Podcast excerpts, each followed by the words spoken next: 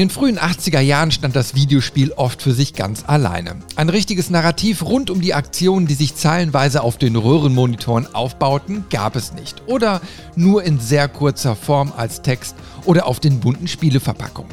Irgendwann wurde die Vielfalt an Spielen aber immer größer und auch der erzählerische Anspruch der Designer wuchs.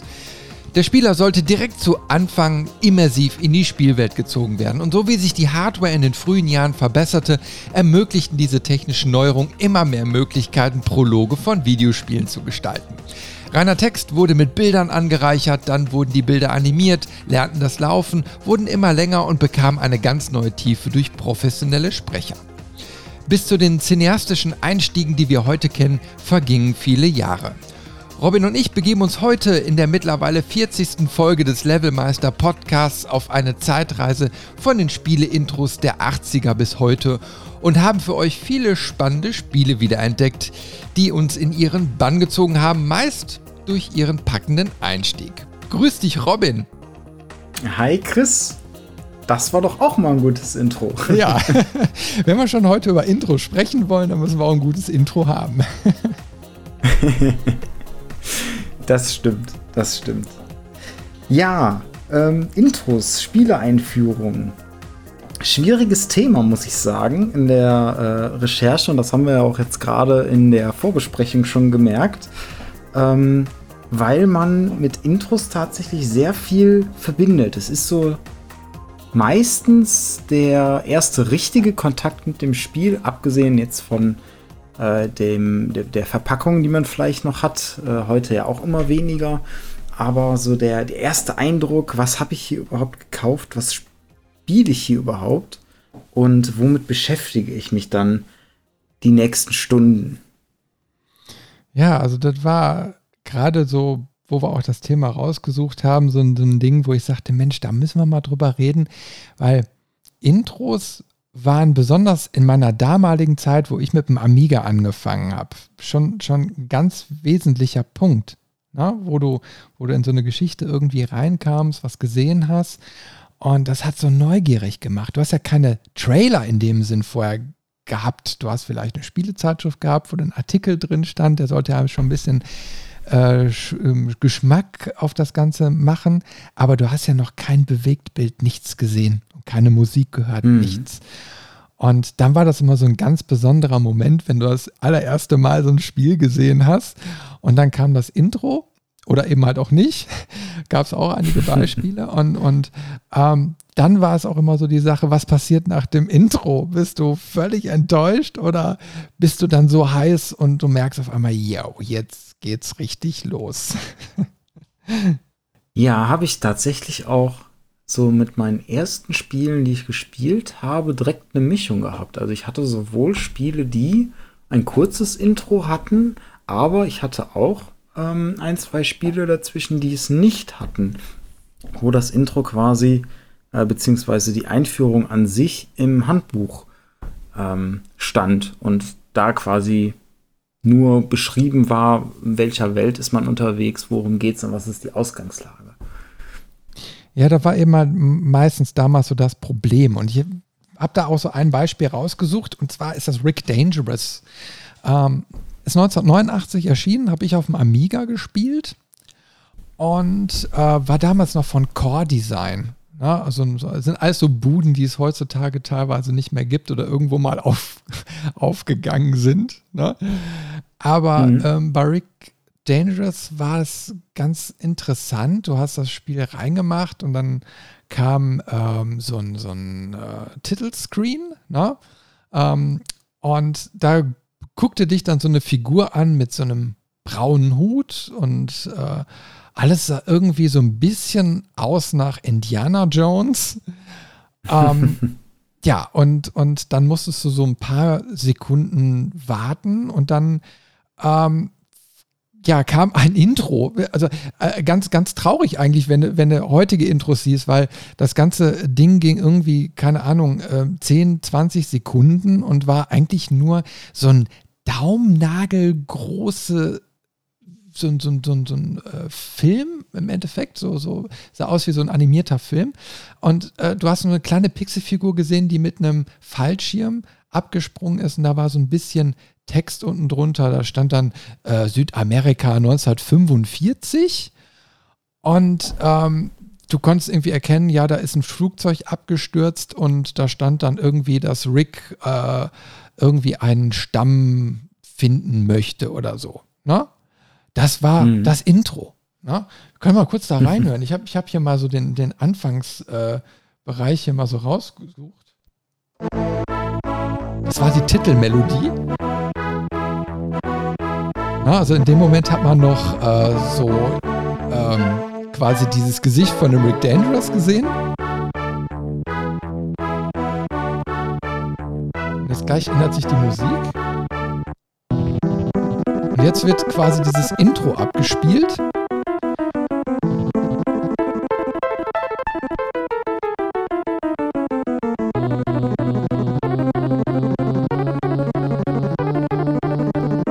So, das war's. Und jetzt ist man auch schon im Spiel. Also das geht dann nahtlos über von dieser Animation in, dass du vor einer rollenden Felskugel davonläufst in so einem ne, 2D-Labyrinth. Ne? Also äh, erinnert sehr, sehr stark an Indiana Jones und das kann man auch so nachlesen. Ähm, aber es ist wirklich so, dass du damals schon dann eben halt so, so deine Gebrauchsanweisung von dem Spiel oder die Verpackung brauchtest, um überhaupt erstmal zu verstehen, was passiert denn da?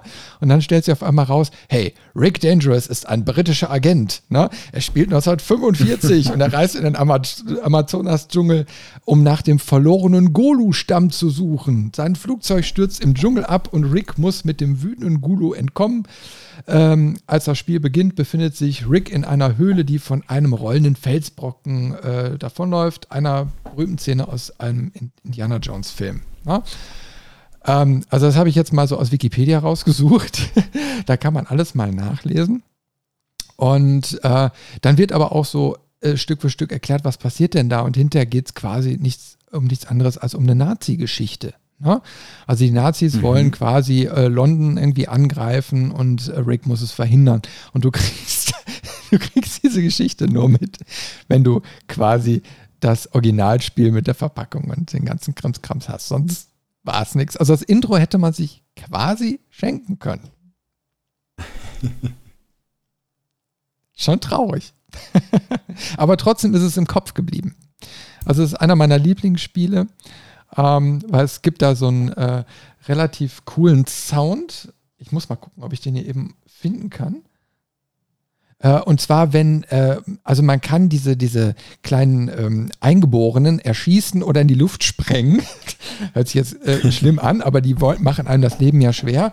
Und dann machen die so einen ganz schönen Sound, wenn die ähm, aus dem Bild springen und kaputt gehen.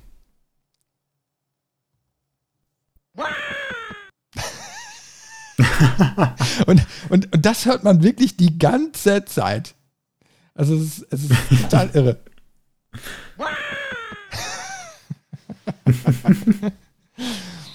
naja, also wie gesagt, das war so äh, das erste.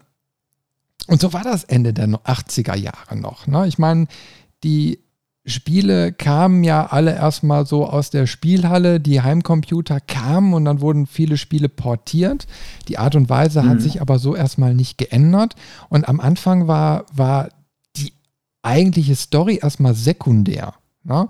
Die hat es dann vielleicht beim Spielen ergeben oder es ging eher um Highscore-Jagden, ne? um, um deine Reflexe und, und das sollte insgesamt Spaß machen, so als Werk. Aber so die Geschichten, die kamen dann erst später so Stück für Stück dazu. Ne? Und ähm, da habe ich immer so diese Entwicklung eben gerade auf dem Amiga sehr, sehr stark miterlebt. Ne? Weil von, also es kam, ich weiß ja nicht, wie viele Tausende von Amiga-Spielen es gibt. Und ähm, als die rauskamen, hat man dann, also jetzt im Nachgang kann man eben mal sehen, welche Evolution da drin steckt und wie dann Geschichten dann auch so erzählt wurden. Wann ging das bei dir nochmal los mit, äh, mit den ganzen Spielen? Wann hattest du nochmal deine erste Konsole? Ui, also ich hatte als allererstes einen Computer. Jetzt frag mich nicht, was für ein. ich kann mich zeitlich kann ich es gerade auch nicht, nicht genau einordnen, wie alt ich da war. Aber die ersten Spiele, die ich hatte, waren ähm, ein das schwarze Auge-Teil, ähm, Commander Keen, ähm, das allererste XCOM UFO Defense und ähm, das erste Prince of Persia. Das sind so die vier Spiele, an die ich mich erinnere, mit denen es angefangen hat quasi. Ja, Prince of äh, Persia war das ja auch so, dass das ja quasi nur mit ein bisschen Text und ein paar Bildern erklärt wurde, worum geht's. Und dass du dann mhm. irgendwie, ich glaube, 45 Minuten Zeit hattest ja, um dieses, durch dieses Labyrinth zu kommen. Ähm, und zum Schluss, wenn du es dann geschafft äh, haben solltest, dann kam auch nur im Endeffekt ein, zwei Abschlussbilder und ein bisschen Text. es war damals schon echt ähm, hart, nicht so belohnt zu werden. Also da war ganz strikt, der Weg ist das Ziel. Aber für mich war es damals schon so, dass eigentlich die Story so das Ganze ergeben hat. Und wenn dann so ein, so ein schlaffer Einstieg beziehungsweise ein schlaffes Ende kam, war ich immer total enttäuscht. Also da muss ich, da muss ich wirklich meinen Hut vor dir ziehen. Ähm, das hat bei mir eine ganze Weile gedauert, bevor ich Spiele überhaupt fertig gespielt hat. Also ich habe da auch äh, die Tage noch mal drüber nachgedacht und ähm, auch bei späteren Spielen, ähm, sowas wie, wie Perfect Dark auf dem N64 zum Beispiel. Ich weiß, ich habe das äh, in, in der frühen Jugend gespielt, aber halt immer nur das erste Level oder die ersten zwei Level. Die, die kann ich auch heute noch, kenne ich die grob und weiß noch, wie sie aussahen, wo man lang musste und so Sachen. Aber ein Durchspielen oder so, das, das hat bei mir echt lange gedauert, bis ich Spiele mal wirklich durchgespielt habe, anstatt immer so die ersten Level einfach nur wieder und wieder von vorne angefangen habe. Ähm, ganz schlimm bei sowas wie, wie das schwarze Auge da habe ich im Prinzip äh, nie den ersten Dungeon gesehen, weil ich immer Charakter erstellt, zwei Schritte gelaufen, ah nee, noch, noch mal Charakter erstellen. und quasi hänge ich da immer in dieser Charaktererstellung fest, hatte aber den Spaß meines Lebens. ja, immerhin, dann hast du doch alles richtig gemacht. aber ich muss aber auch gestehen, also gerade äh, solche Spiele wie Rick Dangerous, ähm, die habe ich irgendwann auch mit Cheats gespielt. Ja, also mir persönlich waren mhm. sie zu schwer. Ähm, das war auch so die Krux damals bei den Spielen. Ähm, man hat einfach gemerkt, dass sie aus dem arcadigen Bereich kam. Und die, du hattest eben halt am Anfang vielleicht deine, ich weiß es jetzt nicht, drei Leben, ne? so Klass Klassiker. Und ähm, dann musstest du ja so häufig probieren, bis es irgendwann raus hattest. Also musstest die Spiele auswendig lernen. Und ähm, konntest du aber dadurch nicht unbedingt immer komplett für dich erfassen, weil du hast dir vielleicht die Zeit nicht genommen oder hast eben mal die Skills nicht gehabt und dann konntest du nie dieses Spiel durchspielen. Und durch dieses Arcadige war es eben halt so, also in der Arcade hast du eben halt Münzen nachgeschmissen, um mehr Lebenschancen zu bekommen. Das ging mhm. bei einem Heimcomputer dann aber nicht mehr. Es gab Spiele, da hattest du vielleicht Three uh, Continues, ne? So, und waren die aufgebraucht. Du konntest keine virtuelle Münze nachwerfen. Dann war das Spiel einfach vorbei und du musstest von vorne starten. Also hast ein hohes Frustlevel gehabt. Und mhm. irgendwann war, war, war, bei mir das, der Frustlevel dann auch so hoch, dass ich dann die Zeitschriften immer nach Cheatcodes äh, äh, durchsucht habe, um mir da einfach ähm, auch Vorteile zu verschaffen, um mal ein Spiel im Gesamten dann auch zu erfahren. Und Rick Dangerous ist ein gutes Beispiel, dass es von Anfang bis Ende Spaß macht, weil es gut aufgebaut ist und abwechslungsreich ist und ähm, dann auch quasi einen Abschluss findet, äh, wo es dann in einem zweiten Teil später mal weitergeht. Äh, nahtlos. Ne? Und das ist schön. Und wenn man das nie gesehen hat und dann auf einmal, also nie das Ende vom Teil 1 gesehen hat und dann auf einmal geht es in Teil 2 los, funktioniert zwar, aber schöner ist es, wenn es dann wirklich mal live am Bildschirm gesehen hast. Und ähm, da man die Spiele für sich alleine gespielt hat, habe ich da auch gar kein Problem mit gehabt. Ne? Also es ist ja nicht wie heutiges Cheaten, was so total, sag ich jetzt mal, äh, schlecht gesehen ist, weil man sich da Vorteile gegenüber anderen verschafft ich finde es auch ein bisschen drastisch, wenn jetzt ein Singleplayer hast und einer cheatet und, und dann regt sich mhm. irgendwie die ganze Welt auf. So, ne? Also Singleplayer. Ähm, naja, ähm, ich bin aus einer anderen Zeit. Ich bin noch ein Dinosaurier. Ach, ich hatte das auch. Das war, das war früher halt auch mehr Gang und Gäbe, dass man äh, bei Spielen auch mal gecheatet hat. Das gibt es ja heute größtenteils nicht mehr, ähm, sondern heute ist ja alles quasi der Cheat ist deine Kreditkarte, mit der du dann die DLCs dazu kaufst. Ja, aber mal ehrlich, ähm, die ganzen Spiele sind doch heutzutage gar nicht mehr so schwer wie damals.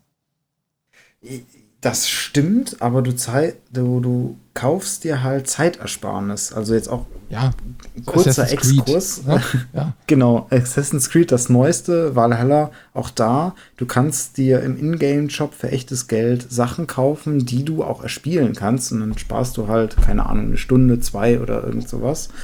Ähm, an der Stelle finde ich es noch in Ordnung, weil es wirklich eine reine Zeitersparnis ist und das Spiel an sich nicht nervig genug wirkt, zumindest. Ich habe es jetzt noch nicht gespielt, nur aus den, den Testvideos gesehen.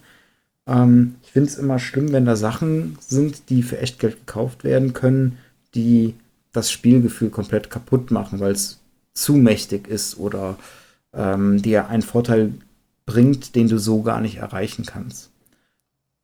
Aber lass uns noch mal zurück auf die Spieleintros kommen. Ja, warte, zwar, bevor, bevor, ähm, du, bevor du jetzt die Überleitung machst, ich schreibe mir das mal als Punkt für den nächsten Podcast auf. Weil ich finde das spannend, wenn wir das hinterher mal genauer diskutieren. Ja, so, gerne, gerne. Das ist mal äh, für, ein, äh, für eine zukünftige Folge mal abgesichert, das Thema. Und zwar, ähm, Du hast ja noch andere Spiele auch äh, in der Liste noch, auch ähm, so um die Zeit. Und ein Spiel, das, da würde ich jetzt, glaube ich, auch als nächstes einsteigen wollen. Ähm, da haben wir in der letzten Folge auch schon zugesprochen, weil es durch äh, den, den Soundtrack schon besonders war. Und zwar geht es da um Turrican 2. Und jetzt bin ich gespannt, wenn nicht nur der Soundtrack so besonders ist, sondern was für ein Intro dann dahinter steckt. Ja, bei Turrican 2, äh, also beziehungsweise die, die Neuerung gegenüber Turrican 1 war, dass äh, wenn du etwas gewartet hast, also die, die, äh, sag mal, du, du hast das Spiel gestartet und dann kam so hey, Turrican 2 und dann hat, ist die Figur da über den Bildschirm gelaufen und dann sind irgendwelche Credits erschienen. Und wenn du dann so ein bisschen gewartet hast, dann hat es irgendwann ähm, so, so Klick gemacht und dann ist es ins Intro übergesprungen. Und äh, ich mach mal, ich sorge mal für ein bisschen Atmosphäre. können wir mal ein bisschen im Hintergrund dudeln lassen. Und ähm, dann fing auf einmal an, dass die Geschichte erzählt wurde. Ja, und das war dann ganz spannend, weil damals hat, also Factor 5 hat das Ganze ja entwickelt und damals noch für den Amiga und Atari ST. Und ähm, ja, genau. Die Startanimation musste man circa zwei Minuten laufen lassen. Und dann kam das Intro, dauerte ungefähr fünf Minuten und da wurden dann so einzelne Comicbilder hintereinander abgespielt. Und im Lauftext wurde dann quasi darunter erklärt, was die Story ist. Ne? Also mhm. mal so kurz angerissen, so, äh, der, ähm, so in 3025 spielt ne? Und ähm, äh, befindet sich im Endeffekt so eine Art äh, Raumschiff dann da unterwegs. Die wollen einen neuen Sprungantrieb oder sowas ausprobieren, werden plötzlich angegriffen äh, von, von irgendeinem so unbekannten Raumschiff, äh, die wiederum die Verteidigungsanlagen äh, des eigenen Raumschiffs da umgehen können. Und zack, haben sie eine Invasion. Alle werden getötet, bis auf einen. Der wird dann auch gezeigt, das bist du. Und ähm, du gehst dann quasi ganz zum Schluss in den Ausrüstungsraum und äh, siehst da die Turrican-Kampfanzüge. Äh, kurze Anmerkung, ich wusste nicht, dass damals mit Turrican der Kampfanzug gemeint war. Naja, und sagt dann so, äh, zieht den dann an und weiß, ich muss jetzt hier die Gal Galaxis retten und äh, vor allen Dingen meine ganzen äh, Bekannten und Freunde hier rächen. Ne? Und muss gegen The Machine antreten. Und dann, ja, geht's eben halt los. Ne? Äh, Fun Fact ist eben halt, wenn sie schon angegriffen werden und man sieht, glaube ich, vier, fünf Anzüge da, warum haben sie sie nicht direkt angezogen? ah, aber herrlich. Also, aber wenigstens, also es ist ein Beispiel, wo die komplette Story, die man jetzt für den Einstieg braucht, auch schon im Spiel direkt erklärt wird. Ja, also ohne dass man da jetzt äh, sich da großartig noch was anlesen muss. Klar, wenn man jetzt Teil 1 gespielt hat, dann weiß man vielleicht schon so insgesamt, worum es geht, in welchem Universum das spielt, aber das war ja damals eher noch so sekundär. Ähm, aber äh, mit dem Intro war man dann erstmal auf dem Weg und wusste ganz genau, ich muss den großen Rächer spielen. Mhm. Also wer das Intro mal sehen möchte, ich werde auch zu jedem einzelnen Spiel, was wir hier besprechen, dann nochmal so einen YouTube-Link äh, setzen und dann könnt ihr euch das alles nochmal in Ruhe angucken. Was mich jetzt tatsächlich noch interessieren würde, ähm, Turrican ist ja auch so ein Spiel, was ich mir auch klassisch in den Arcade-Hallen vorstelle. Gab es dann da auch das Intro, was immer mal gespielt hat? Ich glaube, das gab es gar du nicht das zufällig? Arcade. Also äh, da sind wir ja schon 1991. Ähm, da war ja Arcade schon lange, lange vorbei. Ja? Und äh, ich glaube auch nicht, dass es da irgendwelche Portierungen auf irgendwelche Automaten oder so noch in irgendeinem Land gab. Hm. Ja, also da, da die Entwicklung ist ja auch schon weitergegangen. Ne? Das war ja mhm. schon, schon eher für den Heimbereich so aufbereitet. Ja? Also, dass mhm. du, das Spiel war ja so aufgebaut, dass du eigentlich, ich sag mal, diesen Open-World-Charakter schon so ein bisschen hattest. Du hast einen riesigen Level gehabt und den musstest du in verschiedenen Durchgängen erstmal für dich erschließen. Und du hast immer ein Zeitlimit gehabt und Leben, Lebenlimit und äh, dann konntest du überlegen, welchen Weg gehe ich jetzt, ähm, um Punkte zu sammeln, um neue Leben zu bekommen, die wiederum anzusparen, äh, um dann genügend Leben für den Endkampf zu haben. Also du konntest quasi die Level taktischer angehen, ja, ähm, mhm. um dann quasi genügend Ressourcen in den schwierigeren Leveln zu haben. So, und äh, das ist ja schon ein Bruch zu dem, wie Arcade war, ne? wo es dann um, nur um Highscores ging und um Münzen nachwerfen. Ne? Äh, weil das hätte es ja gar nicht auf den Automaten so abbilden können. Das hätte ja. keiner bezahlen können. Also das, was ich bei, bei einigen Spielautomaten, aber es ist auch wieder eine längere Zeit her, ähm, und das war in England tatsächlich, wo ich mal in so einer Arcade-Halle war. Ähm, und da gab es dann, überlegt gerade, keine klassischen Intros, sondern quasi so ähm, Gameplay-Szenen, wo einer mal gespielt hatte, die dann als Intro, so als Schmacker, was, was sich hinter diesem Automaten verbirgt, immer mal abgespielt wurden in bestimmten Abständen. Wenn keiner halt dran war. Mhm. Ja, also ich, wie gesagt, ich, das kenne ich jetzt so nicht. Ne? Aber ähm, es ist ganz spannend, wie sich das eben halt so alles unterschiedlich entwickelt hat. Ich hatte auch noch ein Beispiel, äh, auch noch von 89, das fand ich ganz lustig. Äh, das Spiel heißt Nuclear War. Und mhm. ähm, da ist so der Clou, äh, dass das Intro ähm, ähm, ist quasi nichts anderes als eine Szene aus dem Film, äh, Mensch, jetzt muss ich mal eben gucken, Dr. Seltsam oder Wie ich lernte, die Bombe zu lieben. Ähm, ist also so, ja, es ist, also wir hatten ja eben schon Rick Dangerous mit Indiana Jones, jetzt geht es um einen äh, äh, Film, ähm, der, also den kenn, Film kennt vielleicht, äh, kennen die wenigsten, aber die Szene kennt jeder. Und zwar ähm, sieht man, wie ein Bomber aus den Wolken auftaucht und er fliegt. So, und dann gehen unten die Klappen auf, eine Nahaufnahme. Und dann fällt eine Bombe raus und auf der Bombe sitzt ein Cowboy und schreit Jiha. so, und nächste Szene ist, man sieht ein kleines Örtchen irgendwo auf der Welt. Die Alarm, also Fliegeralarmsirenen gehen an und dann äh, kommt die große Atomexplosion. Na, und dann ist quasi das der Spielstart. Also man wird wunderbar so in dieses, äh, ähm, sag ich jetzt mal, Szenario äh, so reingenommen. Ähm, aber ich finde eben halt interessant, dass, dass man quasi als Intro so diesen, diesen, diesen Filmbezug wieder gewählt hat. Also das war für damalige Zeiten schon irgendwie ein cleverer Schachzug. ja, glaube ich. Sagt dir die Szene was? Hast, hast du da schon mal irgendwas von gehört? Ich kenne Adaptionen von der, äh, von, von jemandem, der eine Atombombe reitet, ja. aus anderen Spielen oder ich überlege gerade, ja, ja, aus Spielen hauptsächlich. Sowas wie ein Fallout, äh, ein moderneres kam das, glaube ich, mal vor.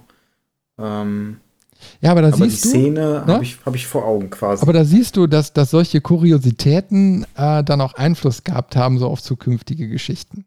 Ne? Ähm, also, das irgendwo mal, das war jetzt, glaube ich, sogar noch ein Schwarz-Weiß-Film, habe ich jetzt nichts so rausgesucht. Also, es ist ein, wirklich ein sehr alter Film und Mhm. ähm, äh, das ist dann eben mal so kurios, ein bisschen, beziehungsweise ein bisschen die Popkultur dann aufgenommen worden und dann taucht es in solchen Spielen dann immer wieder äh, auf. Ne? Und das, das ist natürlich dann spannend, dass es dann sogar noch bis heute irgendwo bekannt ist, obwohl die meisten diesen Film dann überhaupt nicht mehr vor Augen haben. Apropos Film, ich habe noch ein nächstes Beispiel. Und zwar von 1992. Dune. Dune sagt dir doch bestimmt was, oder? ja, Dune, ähm, sogar das Spiel, also der erste Teil nicht, aber den zweiten, ähm, habe ich sogar zugeguckt, wie der gespielt wurde. Ja, also über äh, Dune 2 kann ich gleich auch noch ein bisschen äh, was erzählen. Ich sorge jetzt erstmal wieder für ein bisschen Stimmung. Und zwar, ähm, wie gesagt, Dune 2 ist 1992 äh, erschienen, ähm, unter anderem auch für den Amiga. Also da habe ich es auf jeden Fall drauf gespielt. Entwickler war damals Cryo Interactive Entertainment. Und ähm, das Ganze basiert ja auf einem Roman ne, von Frank, Frank Herbert, Der Wüstenplanet. Mhm. Da soll ja, glaube ich, auch in zwei, drei Jahren oder so wieder neue, eine neue Verfilmung kommen. Also das ganze Thema hat jetzt auch wieder einen aktuellen Bezug. Dune fasziniert so die Leute. Und das war damals eben halt Anfang der 90er auch schon so. Und wir hören jetzt gerade so ein bisschen im Hintergrund ähm, die Musik, die während des Intros lief.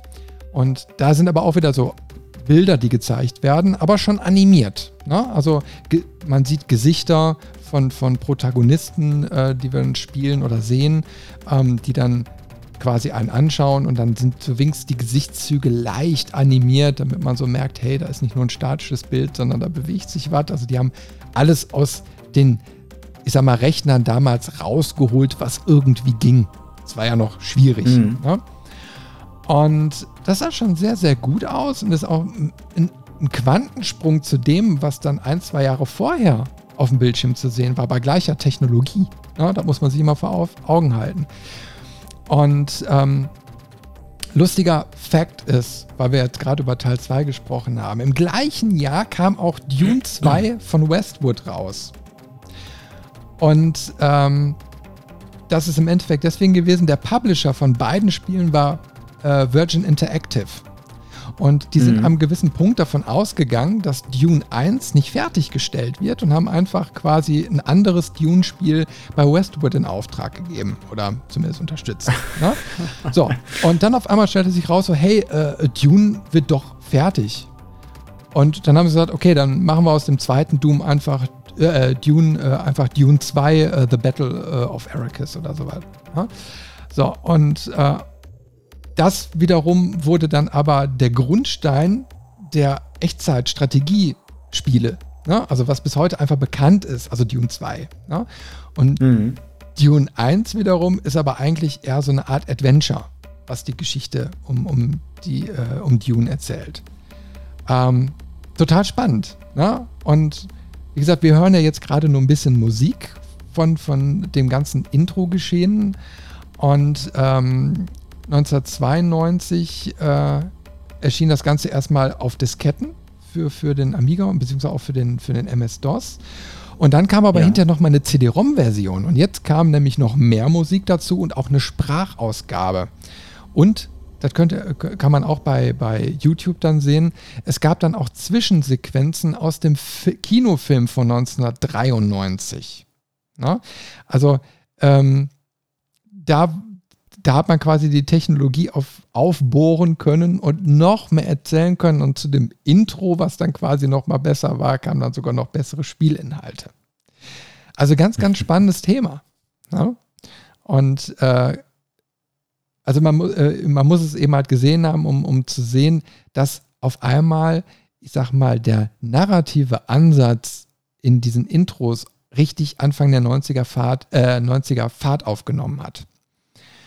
Also da entstanden auf einmal durch die technischen Möglichkeiten immer so ein, so ein Wettrennen. Ne? Also nach dem Motto, hey, der eine macht ein cooles Intro, äh, ah, ich will aber auch eins haben. Und gleichzeitig, wenn man jetzt den Amiga kennt, ähm, weiß man, damals gab es auch die Demo-Szene.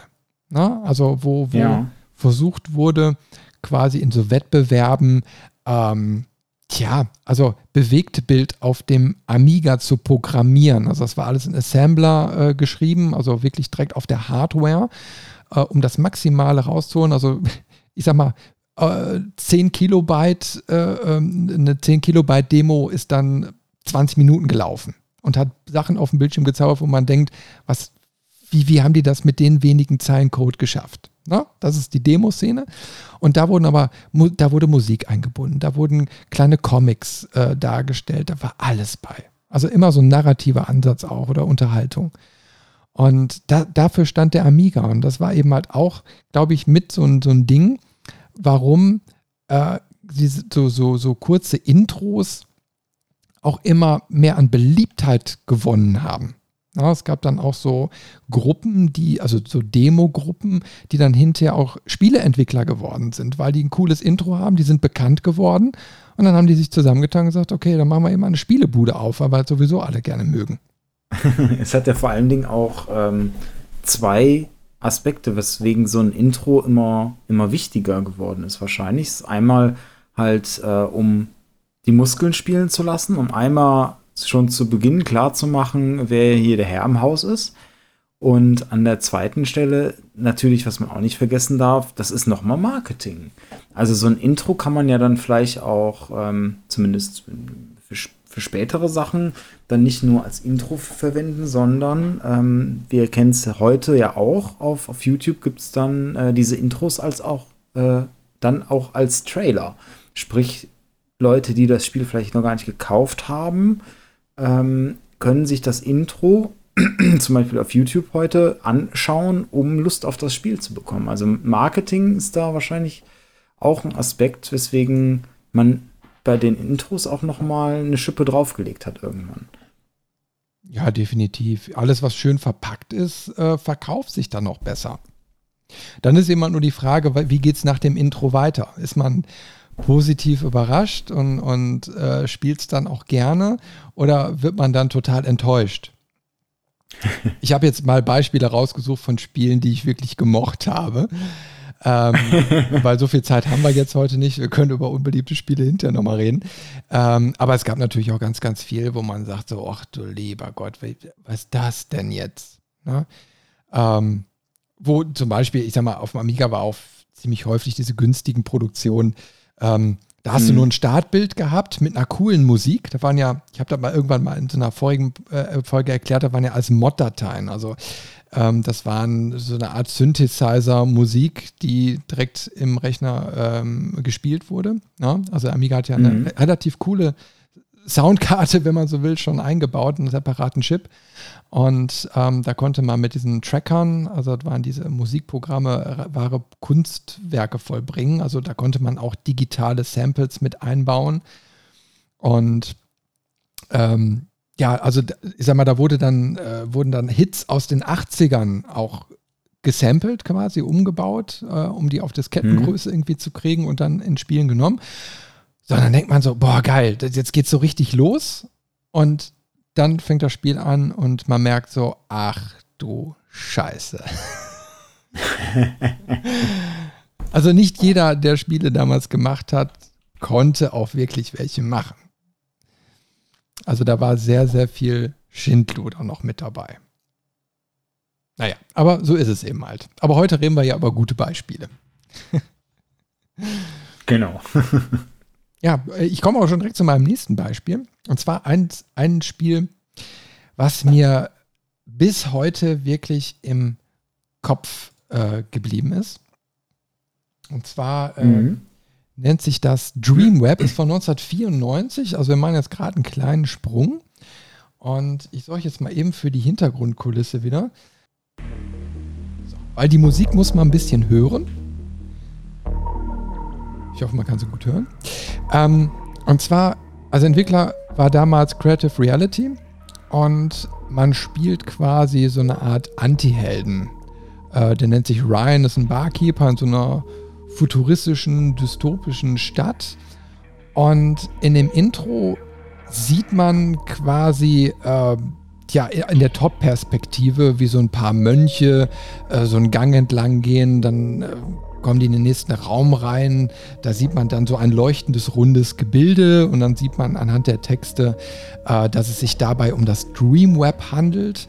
Und diese Wächter gibt es schon seit Millionen von Jahren und die wachen eben halt darüber. Und ähm, ja, irgendwie ist dieses Dreamweb in Gefahr. Es droht auseinanderzubrechen, weil auf der Erde sich böse Kräfte zusammentun. Und da muss was gegen getan werden. Und äh, der Hauptmönch erklärt dann, pass mal auf, wir haben da eben halt einen, äh, ja, so eine Art gezüchteten Samen, äh, der auf der Erde herangewachsen ist. Und den holen wir jetzt und der wird uns dann diese ganzen Bösewichte zur Strecke bringen, um das äh, Dreamweb dann eben halt zu stabilisieren. Ne?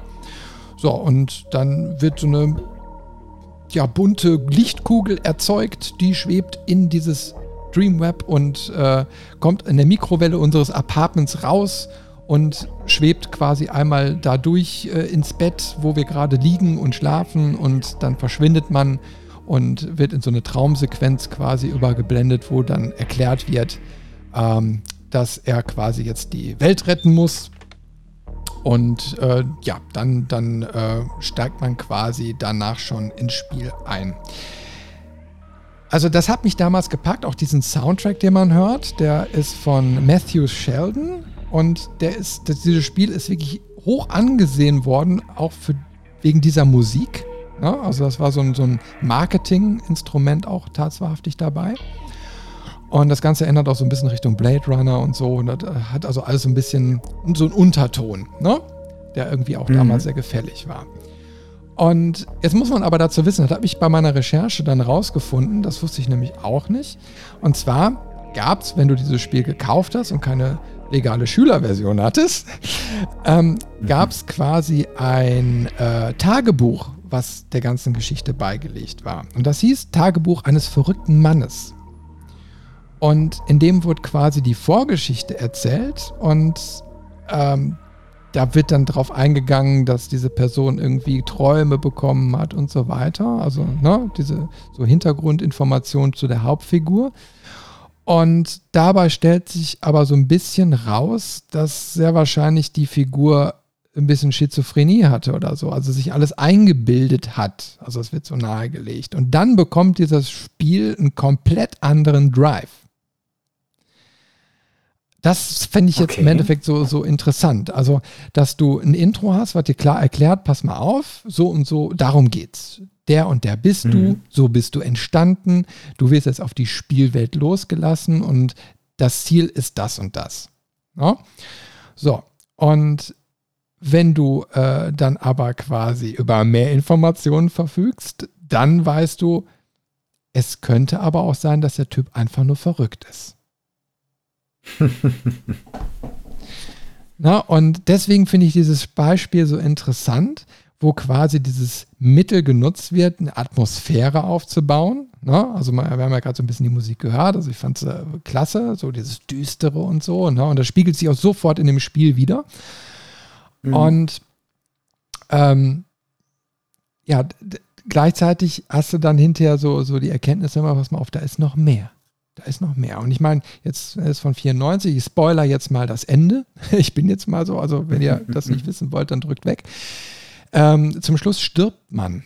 Und das Letzte, was dann äh, zu sehen ist, ist dann wohl, dass dieses, die Seele von, von dem Protagonisten dann in dieses Dreamweb aufgenommen wird. Ne? Mhm. Und das bekommt dann auch nochmal einen anderen Drive, wenn man sich dessen gewahr wird, dass der Typ sehr wahrscheinlich verrückt war und sich das alles nur eingebildet hat.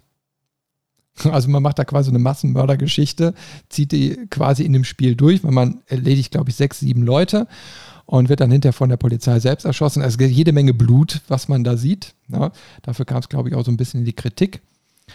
Und äh, ja, also da, da wird erzählerisch, äh, hat, hat dieses Intro im Zusammenhang mit dem Büchlein, was dann dabei gewesen wäre, nochmal einen völlig anderen, eine völlig andere Richtung.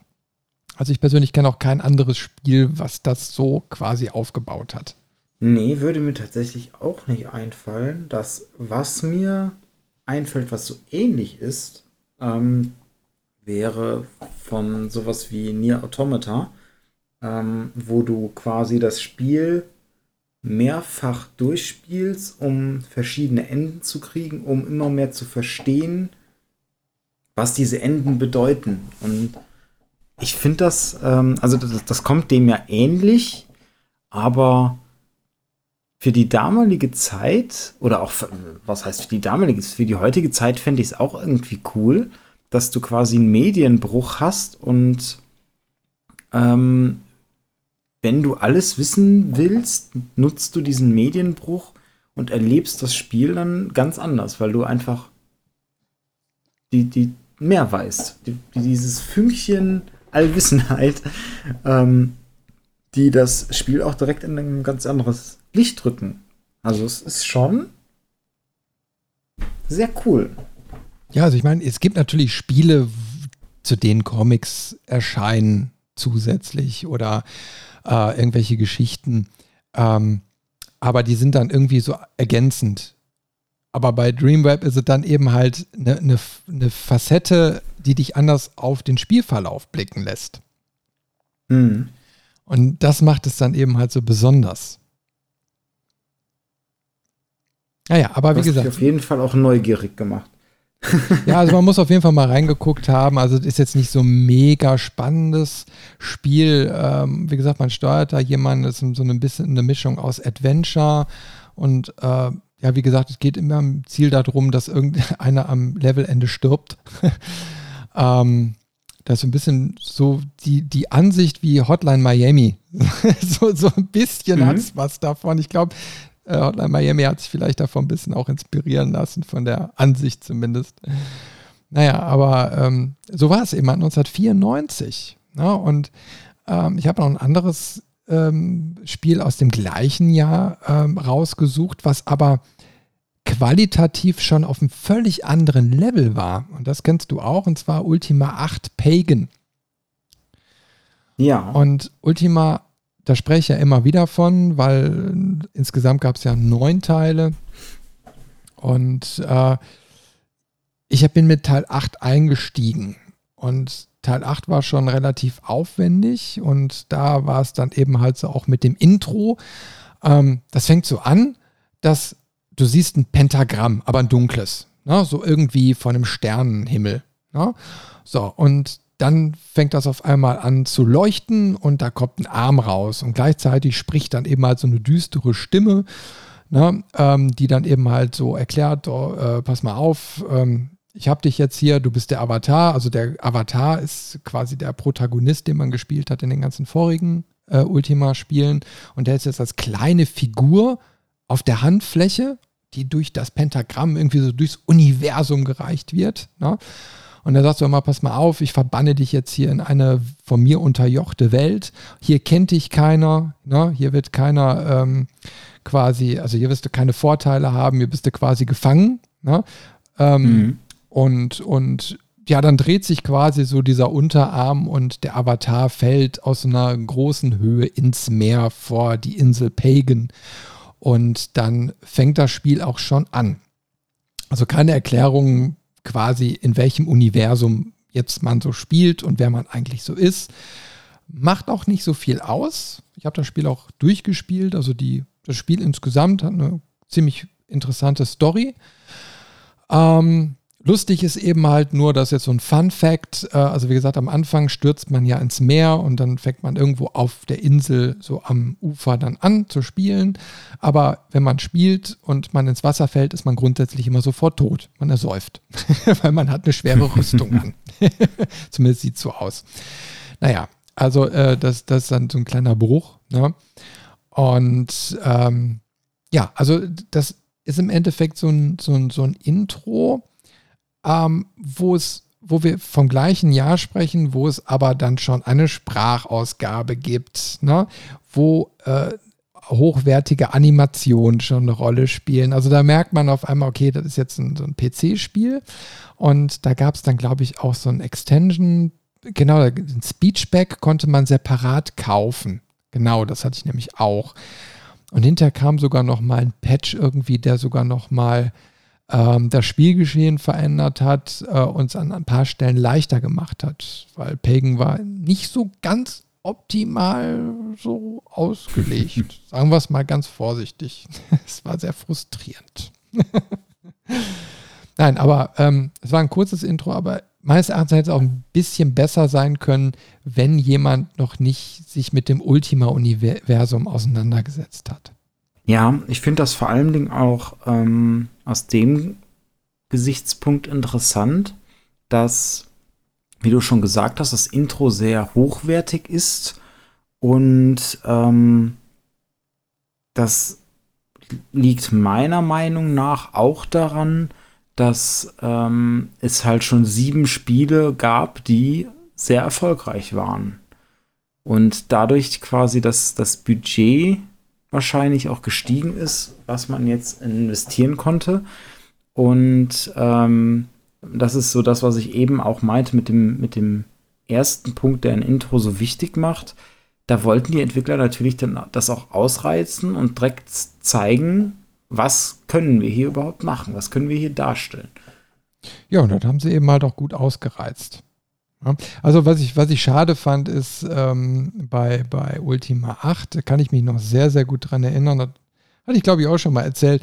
Und zwar, wenn man äh, die Verpackung umgedreht hat, auf der Rückseite war ein, eine Szene zu sehen, in der man mit mehreren Personen quasi in die Schlacht gezogen ist.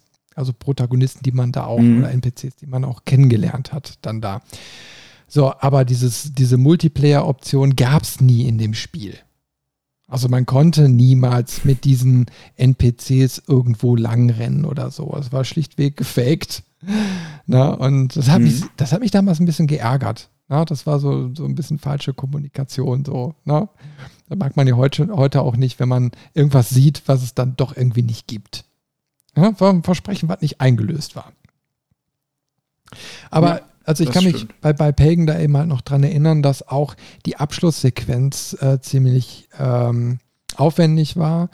Ähm, unser, unser Charakter schafft es natürlich, von dieser Insel zu entkommen, muss aber natürlich quasi wieder durchs Universum reisen. Das wird dann so dargestellt. Er, er muss durch den Äther, ich glaube, so hieß es. Ne? Und ist ja nichts anderes als so ein magisches Ritual, was dann durchgeführt wird. Und dann läuft man quasi durch so weiße Hallen, durch irgendeinen Nebel, wenn ich das richtig in Erinnerung habe. Und dann kommt man quasi äh, nach Britannia zurück und das liegt dann in Trümmern. Und äh, ja, man sieht dann irgendwie im Hintergrund, glaube ich, den Guardian als Steinmanifest irgendwie. Ich hab, weiß es nicht mehr, ist jetzt so aus meiner Erinnerung heraus. Ne? Aber ähm, da wurde so die gleiche Machart äh, gemacht, wie, wie das Intro dann auch schon so war. Aber ein guter Abschluss, wurde nur halbwegs im Nachfolger aufgegriffen. Ne? Aber war trotzdem ein gutes Beispiel, weil es so zeigt, so pass mal auf, ein und dasselbe Jahr, unterschiedliche Plattformen, ähm, obwohl Dreamweb, glaube ich, auch für den PC erschienen ist. Ähm, und schon ein völlig anderer qualitativer Ansatz.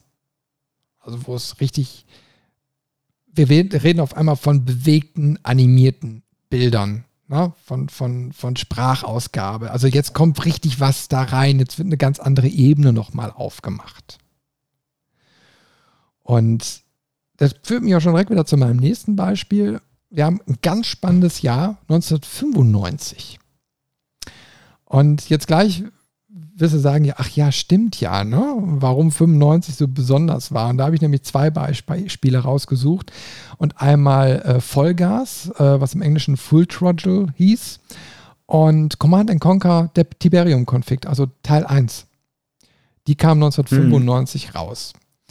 Und Full Throttle, ich weiß nicht, kennst du es? Sagt dir das irgendwas? Vollgas? Nee. Das kenne ich tatsächlich Nein, nicht, aber Command Conquer halt. Da ist was an dir vorbeigegangen. Du wirst gleich wissen, warum, weil ich soll euch jetzt mal wieder für Hintergrund. Äh so. Ähm, Full Throttle ist ein Point-and-Click-Adventure, also wieder ein spezielles Genre. Entwickler Lucas Arts mhm. und Designer mhm. war Tim Schafer. Und äh, wir hören mal ganz kurz rein, ist auch mit Sprachausgabe. Erinnern konnte, bevor mir schwarz vor Augen wurde, der schwere Geruch von Asphalt. Und das Erste, was ich sah, als ich aufwachte, war ihr Gesicht. Sie sagte, sie würde mein Bike wieder in Ordnung bringen. Umsonst, ohne Haken. Aber ich hätte wissen müssen, dass die Dinge niemals so einfach sind. Ja, wenn ich an Maureen denke, denke ich an zwei Dinge. Asphalt und Ärger. Ja, also da hört man schon die Top-Vertonung äh, des Ganzen. Ne? Es geht um Motorräder, es geht um äh, Metal-Musik, die hören wir gleich auch noch. Und dieses Intro geht jetzt fast achteinhalb Minuten und ist komplett cineastisch im Comic-Stil aufgebaut.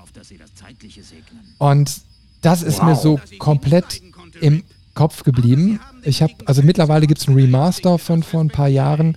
Ähm, sollte man, wenn man äh, Point-and-Click-Adventure mag, unbedingt mal spielen.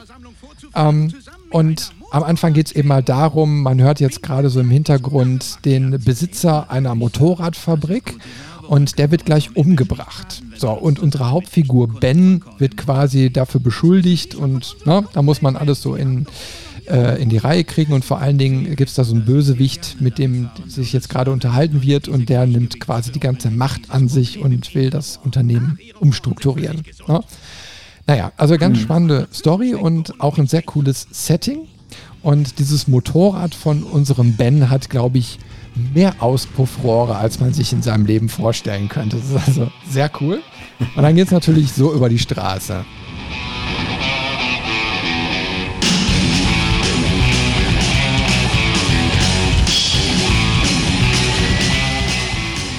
Also so ein bisschen äh, Motorhead-mäßig, ne? Deswegen habe ich sofort an dich gedacht. Ja, stimmt. Ich muss aber auch bei dem äh, Synchronsprecher schmunzeln. Das ist, ähm, habe ich gerade auch nochmal verifiziert. Tilo Schmitz. Und Tilo Schmitz ähm, hat schon eine, eine ziemlich große Kartei an, an Rollen und äh, Synchronsprechaufträgen, äh, die er erfüllt hat. Weswegen ich so schmunzeln muss.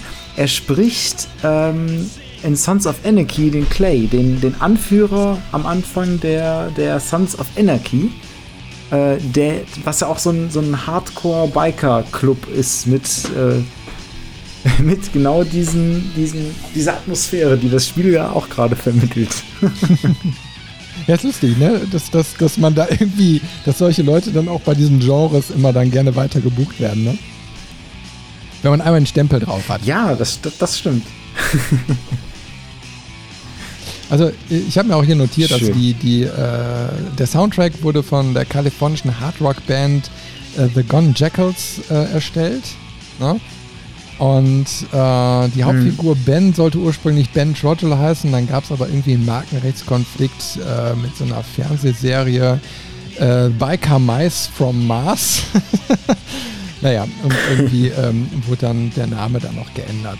Ja? Ähm, Besonders macht es eben halt das ganze Ding, weil es eben halt nochmal eine ganz andere Qualität hat. Äh, jetzt waren aber auch schon CD-ROM-Laufwerke quasi in den Rechnern drin. Also wir haben mehr Speicherplatz, wir haben mehr Möglichkeiten. Und auf einmal werden solche Intros sehr 8,5 Minuten lang und erzählen auf einmal cineastisch eine Geschichte. Und wenn man sich das anguckt, dann sieht man auch so, wie gesagt, der, der alte fährt jetzt mit seinem, ähm, sag ich jetzt mal, Geschäftsführer ja, in der Limousine und die unterhalten sich und dann kommt die Motorradgang von hinten, überholt das Auto und ähm, er öffnet das Fenster, klettert raus äh, während der Fahrt, guckt, also hält, das, hält so das, äh, den Kopf raus, ne? Und du, du merkst wirklich, er ist Biker. Ne? Er ist zwar alt und kann selbst vielleicht nicht mehr so, aber er ist im Blut, ist er Biker. Und das stimmt dann auch auf diese ganze Atmosphäre ein, weil er eben halt so eine Persönlichkeit in dieser Biker-Szene in diesem Spiel ist. Na, er ist eben halt der Alte, der die Motorräder erstmal so quasi na, so aufgebaut hat, alles so. Er ist einfach wie Harley Davidson so die Marke. Na? Und das wird dann auch direkt mhm. im Intro so klar, weil der Alte identifiziert sich mit dieser Lebensart. Na? Und also da merkt man, also Lukas Arts steht ja sowieso für sich, es hat ja wie so einen Qualitätsstempel und ähm, ganz, ganz tolles Ding. Und äh, da gibt es auch interessante Hintergrundinformationen zu Tim Schafer. Also auch so eine Dokumentation zu dem Spiel, was es im Rahmen des Remasters gibt. Also googelt da mal nach, ist auf jeden Fall sehr sehenswert. Und wo du schon von, von cineastisch sprichst, und mir lag es eben schon auf der Zunge, wo du auch über ähm, Screenshots auf Packungen gesprochen hast, die Sachen abbilden, die es nicht gibt im Spiel. Welches Beispiel hast trifft du da? beides auch auf das. Es trifft beides auf dein nächstes Beispiel. Und zwar Command Conquer zu. ja, äh, äh, Command Conquer ist ja auch legendär von den, von den Intros und auch ähm, zumindest bei mir ganz stark im Gedächtnis wegen den ähm, Screenshots auf der Verpackung, die deutlich besser aussahen als das Spiel, weil nochmal drüber gerendert und gefotoshoppt wurde quasi. ja, also äh, da muss man ja sagen, äh, bei Command Conquer war ja waren die In war das Intro so eine Mischung aus ähm, äh, gefilmten Sequenzen und animierten. Also war so, so ein bisschen, ne? Also im Endeffekt geht es ja darum, äh, das Intro startet und äh, dann wird wie quasi, wie man so zwischen Fernsehsendern hin und her seppt mit so einem Schneebild, ne? So werden so einzelne Programme mhm. durchgeschaltet und dann sieht man auf einmal irgendwie eine Werbung und dann wieder eine News, äh, äh, Newsbeitrag, wo gerade ein Gebäude irgendwie in die Luft gesprengt wird, also wo immer ein Bezug zum Spiel aufgebaut wird. Äh, hier wieder ein terroristisch, äh, terroristischer Anschlag oder äh, hier ein Militäreinsatz, der gerade durchgeführt wird, ne? Und dann dazwischendurch wieder eine Werbung oder ein Sportprogramm oder sonst was. Also wird wirklich so Kanal für Kanal durchgesäppt und zwischendurch erscheinen dann immer so, ähm, dann wird das Bild ein bisschen schwächer und dann kommt so ein Logo von Nord oder GDI dann so ein bisschen raus. Ne? Immer im, im Wechsel. Und mhm. da hat man erstmal so das Gefühl, dass man jetzt ein, ich sage jetzt mal, ein Bürger ist ne, aus der jeweiligen Zeit, sitzt jetzt gerade vorm Fernseher und kriegt jetzt gerade so das Weltgeschehen mitgeteilt. Und da merkt man ja, da ist irgendwie so ein, so ein Konflikt, der sich da irgendwie anbahnt. Da wird dann auch äh, gezeigt, ähm, ja, also gibt es jetzt neue Raffineriemöglichkeiten für das Tiberium und das jetzt noch effizienter. Und dann sieht man so, so Sammlerfahrzeuge ähm, die dann das da alles einsammeln und, und äh, man sieht dann auch ein paar Statistiken, wie die Verteilung auf der Welt ist. Ne? Und da bekommt man so ein bisschen äh, eine Übersicht. So, und am Ende des Intros ähm, ist dann auf einmal so, wird das Bild dann also so, so ein Schnee und dann kann man zwischen den beiden Fraktionen wählen. Also ob man GDI oder Not spielen möchte. Und dann geht das Spiel direkt los mit einer Videosequenz, die einem quasi die erste Mission erläutert.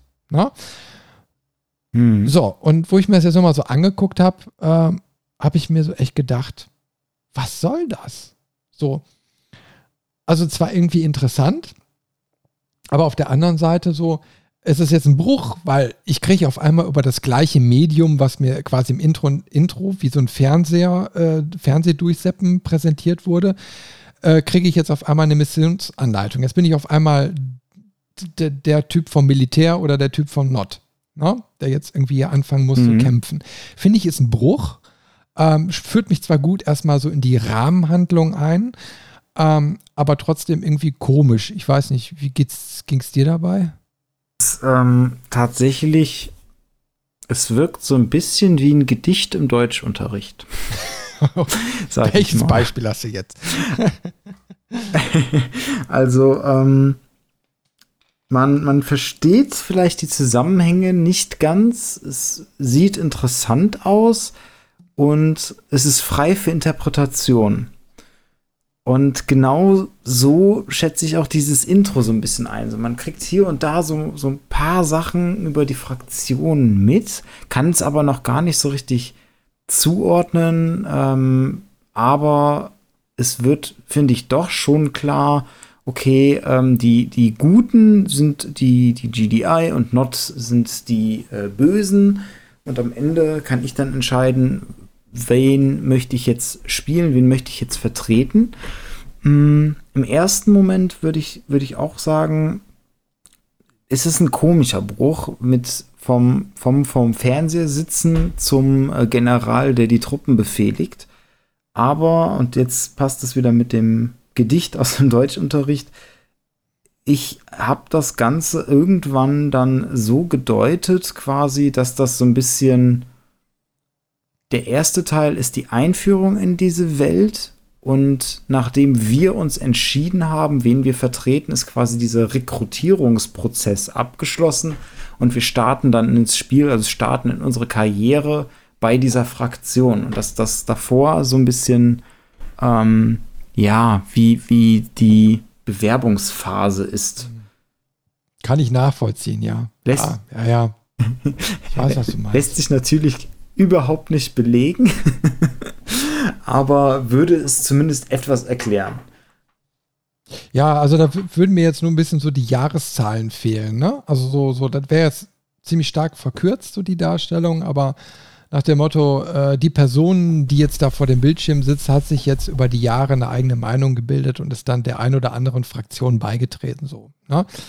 Wird mhm. aber, ist aber nicht rausgearbeitet. Aber doch, doch, gebe ich dir recht. Das ist ein interessanter Ansatz. Aber was, was Command Conquer ja eben halt auch so, so also warum ich jetzt auch als Beispiel für die Intros jetzt gewählt habe, ist, ähm, wir sehen weil ich es schon gerade angesprochen habe, eine Mischung aus Realfilm und aus Animation. Na? Also wir haben eben jetzt zum Beispiel mhm. Pagan gehabt, da haben wir noch eine Vollanimation gehabt, jetzt haben wir auf einmal schon äh, digitalisierten Content richtig drin. Na? Also wir haben Personen, äh, die, die zu sehen sind, Realpersonen.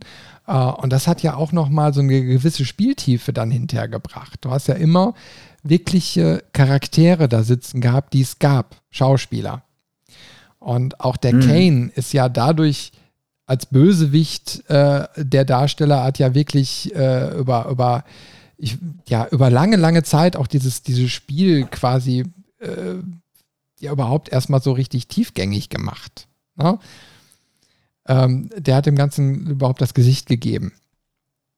Und das ist schon so was Besonderes, was da bei Command Conquer passiert ist. Vor allen Dingen, wir reden ja auch über diese CD-ROM-Version und so, da war genügend Speicherplatz drauf und da waren so viele Videos auf, auf den Datenträger drauf, die waren ja gar nicht mehr alle mhm. im Spiel eingebaut. Es gab hinter so Zusatzsoftware, dass man sich den, äh, die Inhalte, die rausgeschrieben waren, äh, dann angucken konnte und hat man mit den Ohren geschlackert, was da noch alles an Content eigentlich in dem Spiel versteckt war.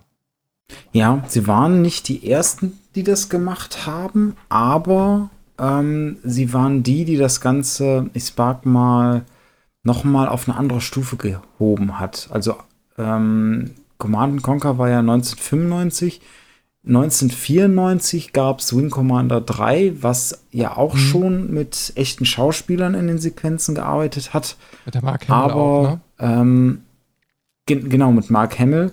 Ähm, aber Command Conquer hat es meiner Meinung nach zumindest mit Kane geschafft, da einen, einen Charakter zu etablieren, der für die ganze Marke wirklich sehr, sehr wichtig ist. Und zwar auch so wichtig, dass jetzt, wo das Remaster rausgekommen ist vom ersten Command Conquer, ähm, der Werbespot auch wieder mit dem gleichen Schauspieler war, der dann quasi einfach so einen kurzen Werbespot aufgenommen hat mit ihm in der Rolle von Kane und die Fans waren sofort begeistert. Also das ist wirklich ein, ein Hype, der da losgetreten ist und das war quasi die Geburtsstunde von dem Charakter Kane. Ja, und wie wir eben schon gesagt haben, also 1992 kam ja der Vorläufer Dune 2 raus und danach quasi drei Jahre Entwicklung für Command Conquer. Ja, also da hat man schon gelernt aus dem, was Dune 2 geboten hat und äh, hat da nochmal eine ordentliche Schippe draufgelegt. Also da war ja wirklich äh, Wahnsinn, was sich da auf einmal auch an Möglichkeiten ergeben hat. Ne? Also an Einheiten, an der mhm. Zahl und am ganzen Spieldesign. Ja. Also drei Jahre, äh, die das ganze Genre völlig auf den Kopf gestellt haben. Da haben sie viel richtig gemacht. Naja, aber wie gesagt, also ähm, das Intro war, war prägend und das ganze Spiel war ja auch durchzogen von, von weiteren äh, Videosequenzen, die dann die Story weiter erzählt haben. Also das war auch, ich sag mal, gegenüber den anderen Spielen, wo das Intro jetzt erstmal eine Erzählung äh, eingeführt hat, ähm, war es bei, bei Command Conquer eben halt auch schon so, dass einfach diese Technik kontinuierlich zur Geschichtenerzählung genutzt wurde. Ja, also diese ganzen äh, ähm, Realverfilmungen mit Animationen, das trug sich eben mal durch das ganze Spiel. Insofern auf jeden mhm. Fall ein, ein, ein Meilenstein 1995. Das ist schon wirklich krass. Ja, aber kommen wir zum ja. nächsten. Ja, also 95 war jetzt ein interessantes Jahr. Und jetzt springen wir noch mal ein Jahr weiter. So, und da haben wir dann auch wieder zwei sehr geile Beispiele. Das eine sehr bekannt, das andere leider sehr verkannt. Und zwar ähm, 1996 äh, erschien tatsächlich Diablo 1. Und das kennen selbst die Jüngeren von den ganzen Zuhörern, ähm, weil wir jetzt Teil 3 haben. Teil 4 ist avisiert, soll, glaube ich, irgendwann nächstes Jahr hoffentlich mal kommen, keine Ahnung. Schauen wir mal. Ähm, aber da kam quasi der erste Teil raus. So, und äh, da habe ich auch mal so ein bisschen äh, was vorbereitet. Moment, wo habe ich es denn jetzt? Ach, da. Ha. Und da kann ich mich noch so gut dran erinnern. Das Intro fing an und man sieht, man hört jetzt so diese, diesen Wind und äh, quietschende äh, Sachen und so. Das war im Endeffekt, man hat so, so, eine, so eine verlassenen, zerstörten Ort gesehen. Da waren Leichen, die an Bäumen hingen. Ähm, da waren Tote, die da rumlagen und äh, Krähen haben dann die Augen ausgehackt. Ne? Und äh, dann baute sich das so langsam auf. Und es war am Ruckeln bei mir. Mein Rechner hat es nicht geschafft. es war am Ruckeln wie Sau. Aber trotzdem wollte man das sehen. Das war für damalige Verhältnisse auch wieder so ein Wow-Effekt. Ne? Da taucht auf einmal ein Schwert auf. Das wird, da fährt die Kamera so langsam ran. Und man sieht immer wieder ähm, neue Szenen. Ne? Man sieht auf einmal, dass da irgendwie ein, ich sag mal, unser Held äh, in Zwielicht in so einem Haus steht. Und, und man merkt, er muss jetzt wohl kämpfen. Da tauchen auf einmal irgendwelche Ungeheuer auf, die sind dann auch animiert. Und ganz zum Schluss, also da sieht man dann noch so Sarkophag, aus dem Lichteffekte rauskommen und Dungeons. So, und dann ganz zum Schluss steht da auf einmal Diablo und lacht uns quasi ins Gesicht. Und dann geht es über in den Schriftzug Diablo, der am Brennen ist. Also, wow, so ein richtiger Einstieg, ne, der packt. Das Lustige ist, wenn man sich das Audio also quasi die, die, die äh, Audio-Wave dann anschaut im, im Programm, äh, dann sieht man auch, dass sich dieses ganze Intro von der Lautstärke her langsam aufbaut und immer lauter wird. Ja, bis es dann quasi zum Schluss bam und dann ist es, ist es vorbei und dann fängt das Spiel quasi an. Also war unglaublich der Einstieg und ich weiß nicht, hat, es bei dir damals noch geruckelt? Ich habe es in flüssig gesehen. Ähm, und ich fand es damals auch bedrückend. Also sie haben genau das geschafft, was sie wollten. Eine bedrückende Atmosphäre, so eine Horroratmosphäre eigentlich auch schon mit reinzubringen. Ähm, und das hat mich in dieses Spiel auch ehrfürchtig starten lassen. Weil das ist ja auch so die ersten Minuten, die ersten Levels, die man dann in dem in dem Spiel spielt, ist alles noch so unbekannt. Man weiß noch nicht so recht, was, was hat man hier zu erwarten, was kommt auf einen zu und äh, weiß auch die Gegner, die ja ähm, auf einen zustürmen, nicht so recht einzuschätzen. Also das finde ich, kriegt das Intro auch ganz gut vermittelt. Ähm, und auch dieses Zuspitzen aufbauen, bis man dann am Ende ähm, vor Diablo steht, das ist, finde ich, auch eine, neben dem Intro, was sehenswert ist, auch eine schöne Zusammenfassung vom Spiel selber. Dass man halt immer tiefer in diese Dungeons vorstößt, bis man am Ende dann vor dem Fürst der Hölle steht und äh, ihn besiegen muss. Also mir hat es sehr gut gefallen. Ich weiß aber nicht mehr, wie lange ich warten musste, bis es bei mir flüssig lief. ich glaube, das war auch so ein CD-ROM-Ding wo du irgendwie einen Quadro-Speed oder so brauchtest, um damit er schnell genug nachladen konnte. War da nicht irgendwas? Ich weiß es nicht mehr ganz genau. Aber das war, ja, ja. war auch eine spannende Zeit, ähm, so, so, ähm, so Mitte der 90er, weil wie ich schon gerade bei Command Conquer sagte, das war jetzt ein neues Element, was auch eingeführt würde, wo, wo viel mit Animationen und Videosequenz und Realverfilmung experimentiert wurde. Und ich weiß nicht, ob du mhm. dich da noch dran erinnerst. Ähm, es gab mal eine ganze Fülle an interaktiven Spielfilmen. Da gab es dann so Under a Killing Moon, Phantasmagoria, Phantasmagoria 2 und keine Ahnung, so verschiedenste, auch The Seventh Guest. Ne? Also da war alles so mhm. in dem Dunstkreis Mitte der 90er. Und da war auch alles sehr düster. Also das war alles irgendwie, naja, also ich glaube, da war so, so, äh, da war alles immer so ein bisschen, äh, weiß ich nicht, morbide. Ne? Ähm, und da siehst du auch, wie, wie, wie, wie so diese ganze Szene so Mitte der 90er irgendwie so ein bisschen drauf war. Da wurde viel äh, ausprobiert, was sich auch hinterher verworfen hat. Ich meine, diese interaktiven Spielfilme, ähm, die waren relativ schnell dann hinterher verschrien und wurden dann auch gar nicht mehr produziert. Also mhm. auch ganz spannend. Und da war wiederum auch diese Hardware-Limitierung, äh, dass du auch Hardware brauchst, die schnell genug war, um überhaupt diese Spiele spielen zu können. Das war ja auch nochmal so, so ähm, äh, diese, diese Hürde, die du hattest. Ne? Ich meine, um die 96, ich bin mir nicht ganz sicher, fing es irgendwann an mit den ersten Voodoo 3DFX-Karten. Ne? Also, mhm. wo, wo erstmal die Rechner überhaupt eine Hardware-Beschleunigung richtig bekommen haben. Es gab ja vorher schon welche, aber, aber äh, diese Voodoo-Geschichten kamen, glaube ich, 96, war ja das erste, wo man sagen konnte, jetzt wird es ernst. Der Rest war so lala. Ne? Und da kam es dann so, nahm es so richtig Fahrt auf. Das ist dann hinterher nochmal ein anderer Ansatz, den wir jetzt später noch besprechen werden. Da hast du auch noch ein paar schöne Beispiele für. Ne? Aber Mitte der 90er war eben halt viel mit Videos.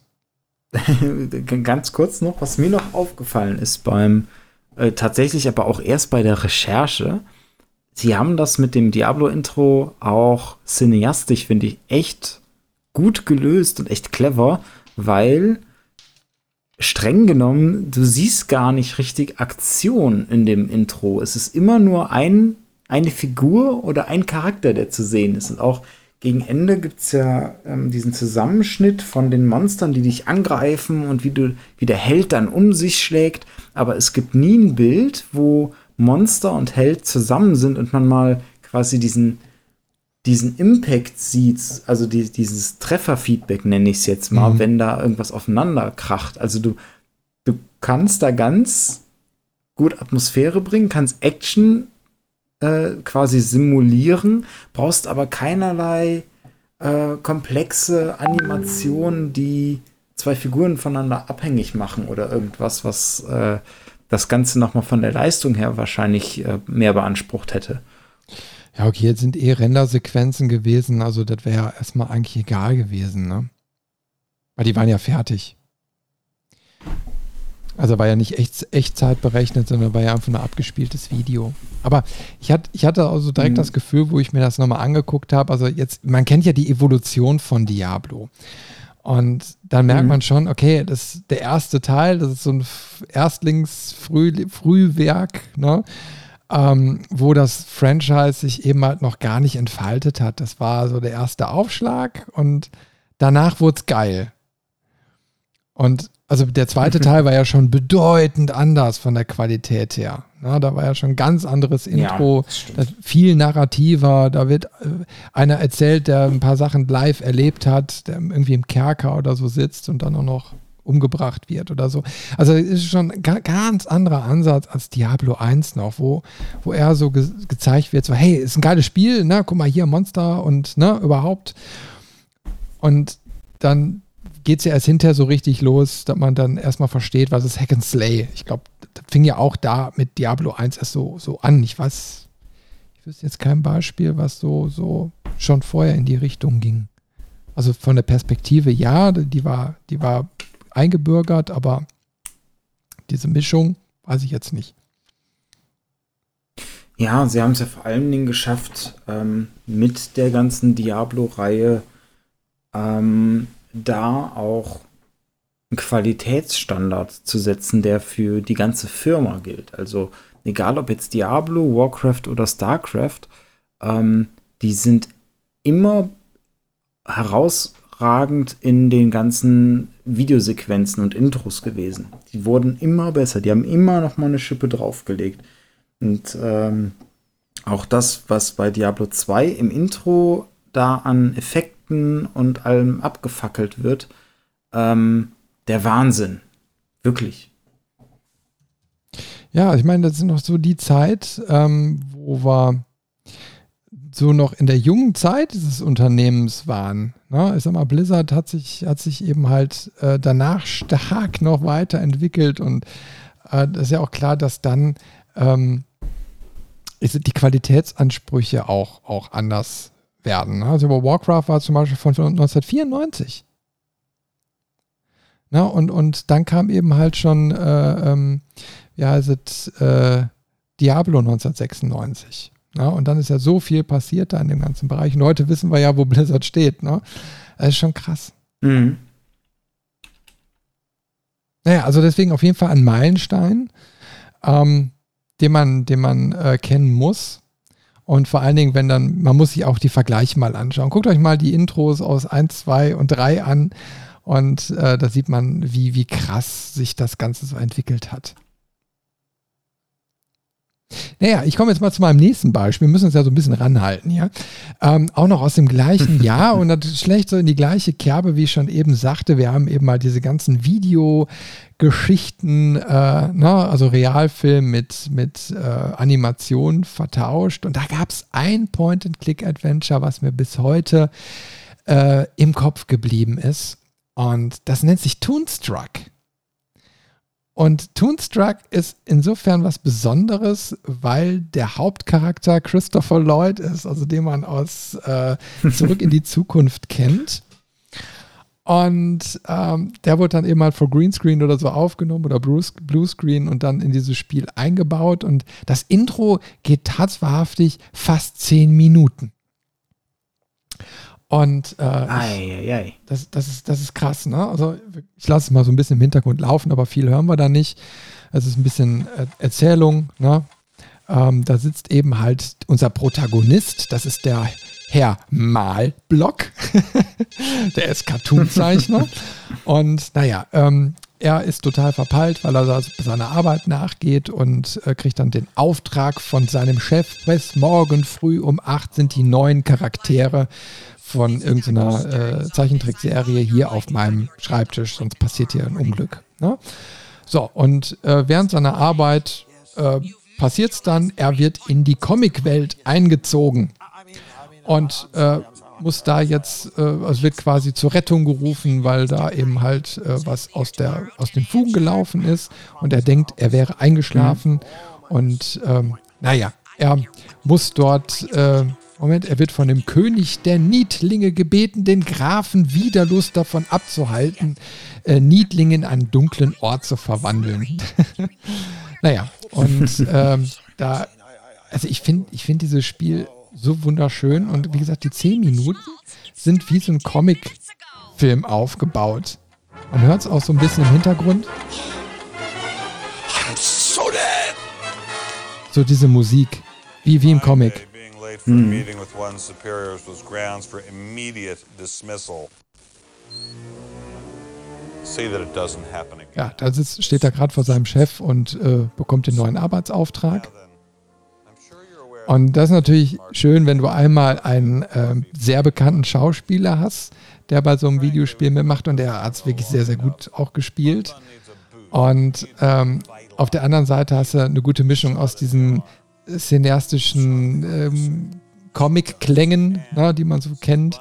Und, und diese für damalige Verhältnisse moderne Mischung aus Video und Animation, das war eben halt großartig. Und du spielst quasi den echten Christopher Lloyd auch in diesem Point-and-Click-Adventures, also digitalisiert und der ist dann quasi animiert und läuft durchs Geschehen durch. Ja? Und äh, das mhm. war eben halt auch noch mal was anderes, als wenn du eine reine Pixelfigur, die gemalt ist, in einem Point-and-Click-Adventure äh, gesteuert hast. Ja. Erinnert mich ein bisschen an äh, Looney Tunes, den Film. Das war ja auch die Mischung mit ja, ja, ja, ja, doch, da hast du recht, ja. Und echten Schauspielern. Ja, oder ähm, Roger Rabbit war ja auch so ein Ding. Kennst du das noch? Ja, genau. Ja, ähm, war eben eine Zeit lang ziemlich äh, ähm, ja, beliebt. Ich, ich, weiß gar nicht, warum das so ein bisschen abgenommen hat, so diese Vermischung. Ich fand es immer cool, so diese, diese Comic-Real-Geschichten. Also war eigentlich eine schöne Sache. Naja, aber vielleicht sehr, äh, sehr aufwendig. Heutzutage wird alles nur noch 3D gerendert. Aber genau. wir sehen ja, wie in dem neuen ähm, Sonic the Hedgehog Film, ne, dass dann die Community entscheiden kann, hey, Sonic the Hedgehog gefällt uns nicht. Und dann können die eben halt auf Knopfdruck den Charakter komplett im Film neu rendern. Also verändern und dann buff, ne? Und dann wird er eben halt im ganzen Film anders dargestellt. Ich glaube, das ging relativ fix, mhm. dank 3D-Technik. Das ist natürlich wieder der Vorteil. Wenn er alles per Hand neu zeichnen muss, ist das ein finanzielles Desaster. Naja, aber wie gesagt, ich finde es ziemlich interessant, wenn wir jetzt so sehen, 1996, ähm, dass da äh, auch viel Geld in die Hand genommen wurde. Äh, und überlege jetzt mal 10 Minuten Intro von einer Spielzeit von ein paar Stunden. Ich weiß es nicht, wie, wie ich glaube, Toonstruck war nicht ganz so lange. Und das Verhältnis ist dann schon ziemlich krass nach dem Motto, ich bringe dich jetzt erstmal 10 Minuten lang in die Story rein. Ich erkläre dir erstmal, wer du bist und worum es geht. Und erkläre erstmal, welche Charaktere spielen denn hier eine Rolle. Der, wer ist der Bösewicht, wer ist der Gute, na, wer ist dein, dein Sidekick. So, und zehn Minuten ist verdammt viel Zeit, die man sich da in einem Computerspiel gelassen hat, oder? Ja, das äh, erinnert mich tatsächlich an so Spiele wie Final Fantasy oder äh, Metal Gear Solid, die das auch gerne mal gemacht haben später.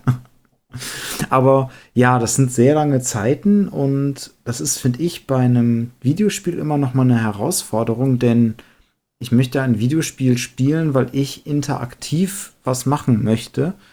Und da muss schon was Spannendes auf dem Bildschirm passieren oder mir erzählt werden, damit ich nicht äh, von sowas gelangweilt bin oder äh, abgestoßen bin und dann das Spiel entweder ausmache oder das Ganze vielleicht überspringe. Ähm, ich weiß jetzt nicht, ob das damals schon möglich war, immer so Sachen zu überspringen. Ich erinnere mich da an, das ein oder andere Spiel, wo das noch nicht möglich war. Ähm, aber heutzutage wäre, ist ja in der Regel immer überspringbar. Ähm, Glücklich ist eine Herausforderung. Ich, ich kenne Leute, die sagen, Story ist dann gut, wenn man sie äh, wegklicken kann. das, sowas gibt's. ne? Naja, aber. Das sind dann auch die, die das Tutorial überspringen und sich danach beschweren, dass sie nicht verstehen, wie die Steuerung geht. WASD. aber ich verstehe es wirklich nicht, wie, wie man heutzutage zwischen unterschiedlichen Spielen die Tastenbelegung, die verinnerlicht ist, dann auch noch abändert. Also verstehst du, ich meine, äh, du hast WASD zum Bewegen. Okay, das ist ja wenigstens überall gleich. Aber ich meine, äh, du könntest doch wenigstens so Standard-Interaktionstasten äh, also standardisieren. Also dass du zum Beispiel eine, eine, eine Space-Taste für irgendwas nutzt, weil du deinen Daumen drauf liegen hast oder ein F oder ein E oder wie auch immer. Tasten, die immer das Gleiche machen. Aber das wird ja nicht gemacht. Na? Dann gibt es dann so Spiele, die dann so sagen, ja, jetzt musst du auch noch Tastenkombinationen benutzen. Naja, egal. Äh, ist jetzt äh, Beschwerde, aber äh, kommt eh, eh nirgendwo an. Nein, aber ähm, du hast jetzt gerade einen ganz wichtigen Punkt angesprochen, womit ich jetzt auch gleich die no, äh, 90er Jahre auch beenden möchte. Und zwar ähm, ist 1998 was ganz Interessantes passiert. Und zwar ist da Half-Life 1 mhm. rausgekommen. Und bei Half-Life ist es vom Intro her ja so gewesen, dass du quasi ähm, in, in, in, so einem, in so einer Mono, Monorail-Bahn dich befindest. Und die fährt mit dir jetzt durch diesen kompletten Forschungskomplex, der, wo du arbeitest. Ne? Also da wird dann quasi in so kleinen Texteinblendungen erklärt, wer du bist, wie alt du bist, welche Akadem äh, akademische Ausbildung du hast, welch, was dein Job da ist. Ja, und irgendwie bist du zu spät aufgestanden und musst jetzt zügig zur Arbeit und dann fährst du eben halt da durch und du kriegst direkt dieses Gefühl, boah, das ist riesig. diese, diese, das ist ja Wahnsinn. Ne? Was ist das für ein Forschungskomplex? Du fährst da durch riesige äh, Tresortüren, die sich öffnen, schließen, dann hast du so, so äh, Schleusen, dann hast du unterschiedliche Ebenen. Du siehst, wie Leute ihrem Tagewerk nachgehen. Und du kannst aber die ganze Zeit durch diese ja, Zug, dieses, durch dieses Zugabteil kannst du durchlaufen. Und hast auch so einen Stereo-Effekt dann beim, beim Hören, also wo du dann hörst, wo kommt denn jetzt gerade die Stimme, die dir alles erzählt, her. Die sagt dir dann auch, wie schön das Wetter gerade draußen ist und wie viel Grad es sind und äh, wie du dich auf deine Arbeit zu verhalten hast. Ne? Wenn was passiert, wenn du mit äh, giftigen Stoffen in Verbindung kommst oder, oder strahlenden Geschichten oder so. Äh, wie du dich gegenüber deinen Vorgesetzten verhalten sollst und und und und und so kleine Anekdoten, die dir ein Gefühl geben, so hey, du bist hier in was ganz Großem und du bist so ein, so ein Zahnrad von dem Ganzen. Und es soll dich, glaube ich, erschlagen, erstmal am Anfang. Du sollst dich erstmal ganz, ganz klein vorkommen. Das haben sie bei mir geschafft. Ich fand es großartig. Und das war auch so ein, so, ein, so, ein, so ein Ding, was wir ja von heute kennen. Heutzutage, und da werden wir ja gleich, denke ich mal, noch genauer darüber diskutieren, äh, sind, die, sind die meisten Einstiege ja schon, schon interaktiv. Also dass nur ganz kurze Punkte äh, losgelöst von deinen Aktionen sind, wo kurz erklärt wird, worum geht's. Ne? So, und dann steigst mhm. du aber relativ früh schon ins Spielgeschehen ein und dieser Prolog wird dann weiter erzählt, aber du bist quasi interaktiv schon dabei. Und diesen Grundstein habe ich eben halt damals schon bei Half-Life 1 gesehen. Aber ich glaube, du bist da, glaube ich, ein bisschen anderer Meinung, was Half-Life angeht, ne? Ja, ja. also du, du, du fühltest dich erschlagen, ich fühlte mich äh, eingelullt fast schon, möchte ich sagen. Also es gibt ein, zwei Details, die ich beim späteren nochmal Spielen ganz witzig fand. Wie zum Beispiel ganz am Anfang, also wirklich am Anfang deiner, deiner Fahrt, siehst du, wie ein Polizist, so ein, so ein Wachmann, ausgesperrt ist und an die Tür klopft. Und es gab ja für Half-Life 1 auch ein, ein, ähm, drei Versionen im Prinzip und eine, die Blue Shift, da spielst du genau diesen, diesen Wachmann, der da ausgesperrt ist. Das ist ein ganz nettes Easter Egg. Ansonsten, oh, diese Fahrt und dieses Geräusch von der fahrenden Monorailbahn, dieses metallische Pff, nee, das war, so, ah, das war so gar nicht meins. Also es, es, ich fand es wirklich ermüdend und ich bin jedes Mal froh, wenn die Gondel ankommt, aufgeht und man loslaufen kann. Und das ist ja auch so ein bisschen, man ist da erschreckt. Also ich zumindest war im ersten Moment erschrocken, wie schnell ich mich bewege in diesem Spiel und dass es so ein so ein Trägheitseffekt gibt, sage ich mal. Also ne, du, du, läufst nach vorne und wenn du dann aufhörst, nach vorne zu drücken, ähm, dann rutschst du noch mal so einen halben Zentimeter, was mhm. so ein bisschen Trägheit irgendwie simulieren soll. Und das passt so gar nicht. Diese schnelle, mit, mit Masse bewegende äh, Bewegung und davor diese langsame, träge Fahrt. Das ist, war für mich eine echte Überraschung und ein starker Kontrast an der Stelle. Also für dich war es dann eher so.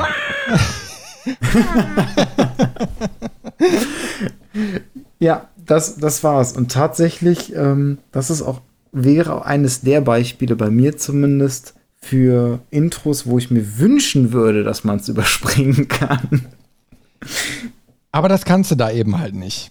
Aber ganz schön ist, wenn du dann siehst, dass zwischendurch, wenn du dieses Schleusen und so passierst, ähm, die Engine quasi die nächsten Levelabschnitte nachlädt. Ne? Also ist ganz interessant, was da technisch schon realisiert wurde. Ne? Ähm, weil eben halt du das Gefühl hast, hey, hier geht's nahtlos von einem ins andere und dabei wurde eigentlich dieses ganze Intro technisch dafür genutzt, dir einfach diese Größe vorzugaukeln, die technisch eigentlich zu dem Zeitpunkt noch nicht so gang und gäbe war. Ja, also Open World in dem Sinn gab es ja so noch nicht. Und das war eine, mhm. schon technisch gesehen äh, irgendwie cooler Trick, den sie da gemacht haben. Und ich meine, ähm, Half-Life steht ja nun mal für sich, äh, äh, genau, das habe ich nämlich auch noch rausgesucht. Pass mal auf. Der Entwickler war die Valve Corporation. No? Ist klar, kennen wir ja alle. Mhm. Publisher waren aber noch Sierra Entertainment, Electronic Arts und die Valve Corporation. Und jetzt wissen wir aber mittlerweile, was Valve für ein riesiges Schlachtschiff geworden ist. Ne? Unter anderem eben halt mhm. halt mit diesem Titel. Nicht nur, aber es hat eben mal zu den Grundsteinen gelegt. Und mit Half-Life 2, wissen wir ja alle, haben sie eben halt äh, Steam äh, ins Leben gerufen.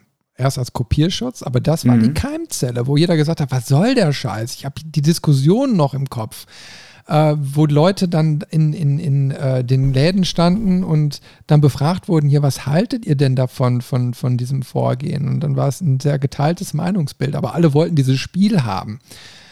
Und ja, mhm. das ist daraus geworden, zu einem, ja, das, das die größte Plattform überhaupt für, für Spiele. Ja, so groß, dass sie gesagt haben, wir entwickeln eigentlich so gut wie nichts mehr selbst. Zumindest über viele Jahre. Also schon spannend, was da ja. so, so passiert ist und das eben halt erzählerisch, wie wir jetzt das Intro sehen, das war jetzt eben halt Spielegrafik. Und das sehen wir jetzt in Zukunft. Und wenn wir jetzt mal ein paar Jährchen weiterspringen, ich meine, du hast jetzt auch noch ein Beispiel, äh, was da prädestiniert für ist, ähm, weil es ja nun mal äh, auch 1998 äh, entstanden ist und dann 2019 ein Remake erfahren hat. Und genau in dem Spiel sieht man auch diese Entwicklung ein bisschen, oder?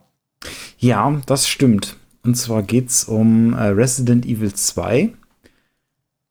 Und ähm, das, ja, also ich würde tatsächlich vorschlagen, wir fangen mit dem, mit dem Original-Intro an und später habe ich mir dann auch noch rausgearbeitet, was das Remake anders macht, ähm, was gar nicht so viel ist, wie man denkt, tatsächlich. Also, ähm, das Intro von Resident Evil 2 besteht aus mehreren Teilen. Als allererstes kommt ähm, so eine Bildmontage mit einem Voice-Over, was so die, ich sag mal, allgemeine ähm, Situation in dieser Welt beschreibt. So ein bisschen. Fast Teile des ersten Resident Evils zusammen, stellt äh, die Umbrella Corporation vor, sagt auch direkt, diese äh, die, die Umbrella Corporation ist die, die den T-Virus erschaffen haben und ähm, die Spezialeinheit, dieses Stars-Team, ähm, hat die Vorfälle untersucht. Das ist im Prinzip so eine sehr grobe, schnelle Zusammenfassung vom, vom ersten Teil. Und ähm, dann endet dieser Teil des Intros und dann fängt eigentlich so der richtige Teil des Intros an für das Spiel und zwar in Form von einer Charaktervorstellung.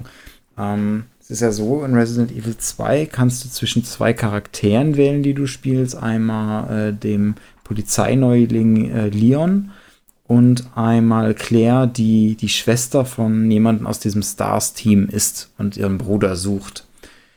Und die zwei Charaktere werden dann in einer ähm, gerenderten Videosequenz vorgestellt, wie sie in dieser Stadt ankommen, beziehungsweise ähm, sie kommen ja einzeln an. Und man sieht im ersten Moment Leon, der mit seinem äh, Polizeiwagen ankommt und äh, eine Leiche findet und dann anfängt, die zu untersuchen und sieht irgendwie, ja, was ist denn hier passiert?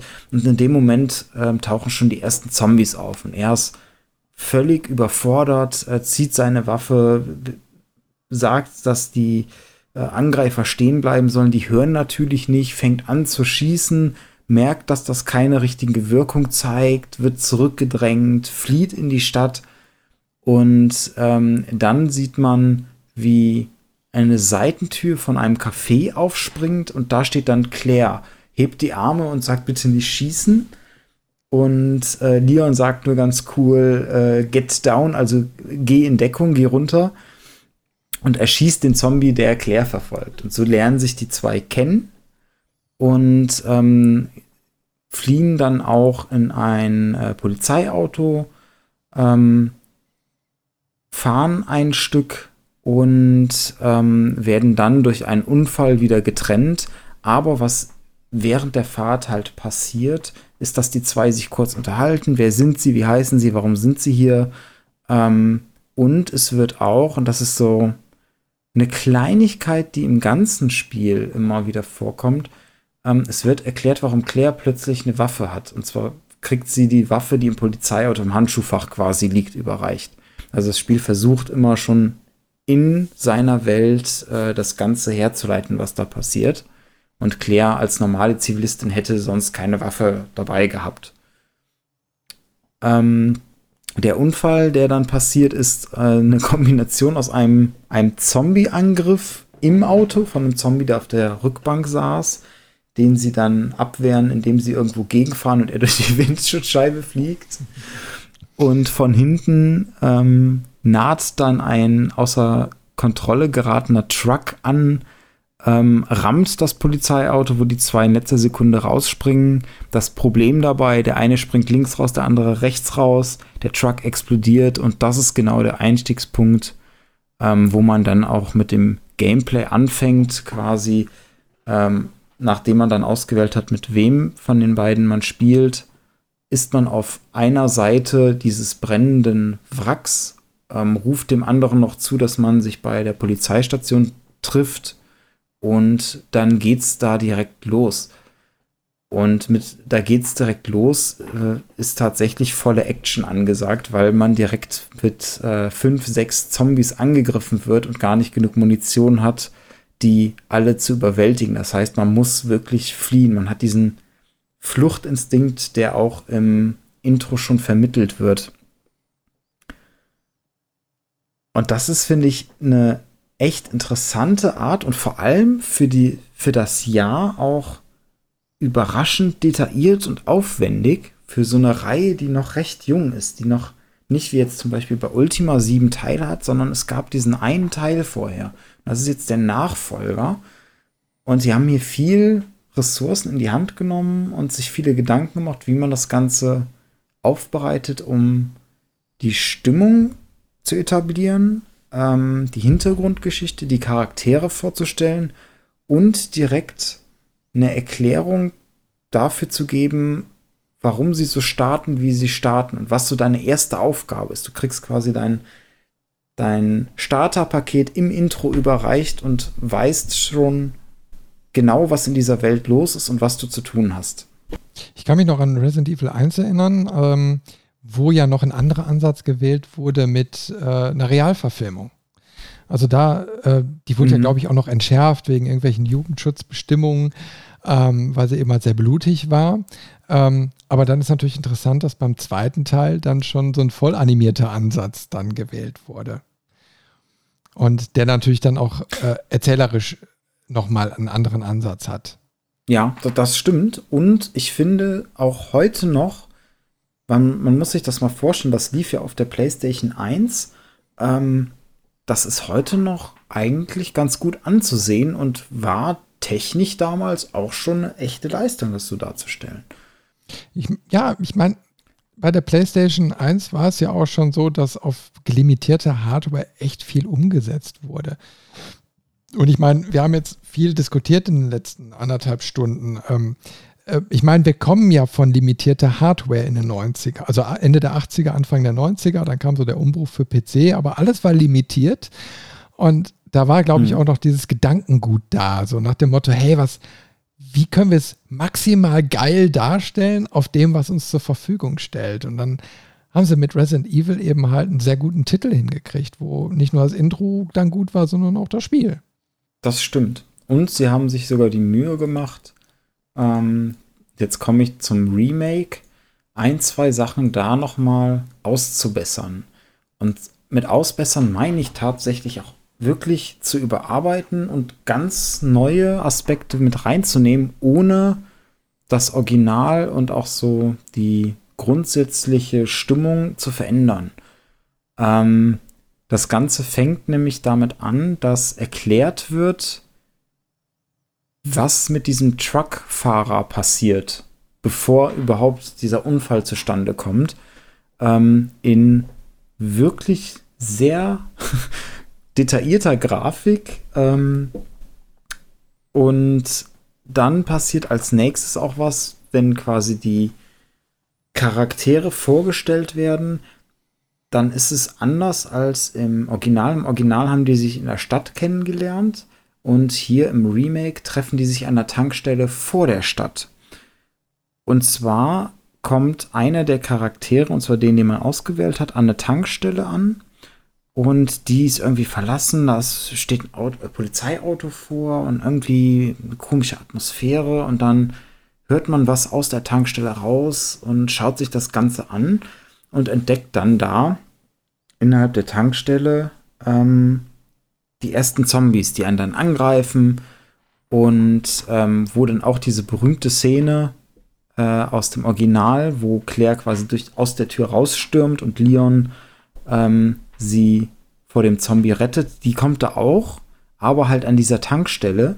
Und das, was ich so interessant finde, sie haben diese Tankstellensequenz größtenteils zu Gameplay gemacht, also zu einem Tutorial, wo du die Steuerung kennenlernst und ähm, das Ganze dann von einer Videosequenz in die nächste spielst und ähm, die darauffolgende Videosequenz ist dann quasi die, wo die zwei Charaktere zusammen im Auto sind, geflohen sind, Richtung Stadt fahren und sich kennenlernen.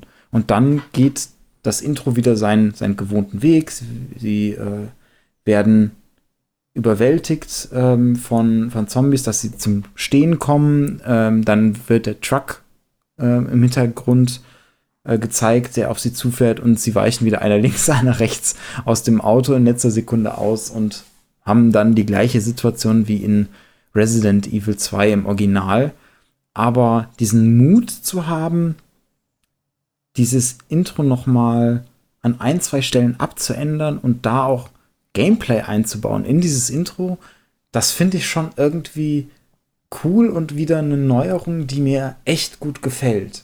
Ja, ich meine, da stecken jetzt nun mal auch 20 Jahre Unterschied so drin. Ne? Ich meine, äh, das hat sich ja nun mal alles weiterentwickelt und heutzutage ist es man ja gewöhnt, so einen Einstieg zu bekommen. So eine, so eine Mischung. Ich meine, du hast ja keine reinen Intros mehr, sondern richtige Prologe, wo du, wie du schon sagst, auch die Steuerung und so kennenlernst. Ne? Und das ist natürlich eine mhm. interessante Kombination, die dann da geschaffen wird, wo du sagst, da packe ich jetzt alles zusammen. Erstmal, klar, machen wir schönes Make-up über den alten Titel. Wir erzählen doch mal etwas anders und führen aber auch die Leute anders ins Geschehen rein, beziehungsweise auch heran. So, und, und ähm, es hat mir auch gut gefallen, was ich da gesehen habe. Also ich habe das Spiel jetzt, also das Remake nicht gespielt, aber ich habe mal kurz ins Intro so reingeguckt und wie du schon sagst, so der Truckfahrer, ähm, der, der bekommt ja auch ein bisschen Charakter mit auf den Weg. Er hört Radio und dann kommt im Radio so eine, so eine Erklärung von irgendwelchen Geschehnissen, äh, von, von äh, ich sag mal, glaube ich, irgendeiner Zombie-Attacke oder sowas. Und, und da wird ein mhm. Bild mhm. aufgebaut und er sagt, Mensch, ja, wie meine Frau. ne? So, und, und ja, da muss man so ein bisschen schmunzeln, ne? Und dann geht es eben halt so weiter. Ähm, und, und das, das bringt natürlich dann noch mal mehr Immersion. Ja, da ist man noch mal mehr am Geschehen dran und so ein Charakter lebt dann auch mehr. Ja, und es ist halt auch wirklich schön zu sehen, dass sie bereit sind, selbst bei einem Remake die Sachen noch mal so zu überarbeiten.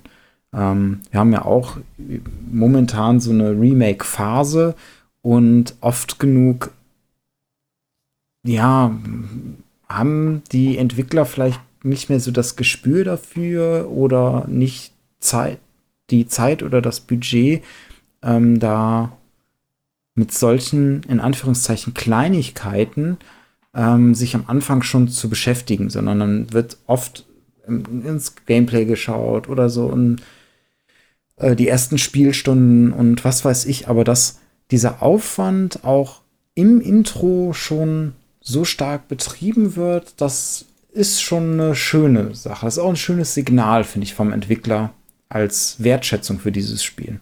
Ja, ich meine, es ist ja immer die Sache, geht es jetzt um Remaster oder Remake, ne? Also sind ja nur mal so einige, bei einigen Spielen auch die Grenzen ein bisschen fließend. Ne? Beim Remake kannst mhm. du ja eben halt auch Content hinzufügen und umändern. Du kannst die Geschichte anders erzählen. Ne? Und, und ähm, wenn der Grundton gleich bleibt. Beim Remaster machst du ja eben halt nur alles irgendwie hübscher und lässt den ganzen anderen Scheiß. Da wird ja auch häufig kritisiert, nach dem Motto, ja, okay, das ist ein geiles Spiel, aber es ist von, ich sag mal, 1995. Was nützt mir ein Spiel von 1995, wenn ich jetzt 4K habe, aber ähm, dass das Spielfeeling eben halt nicht mitgewachsen ist.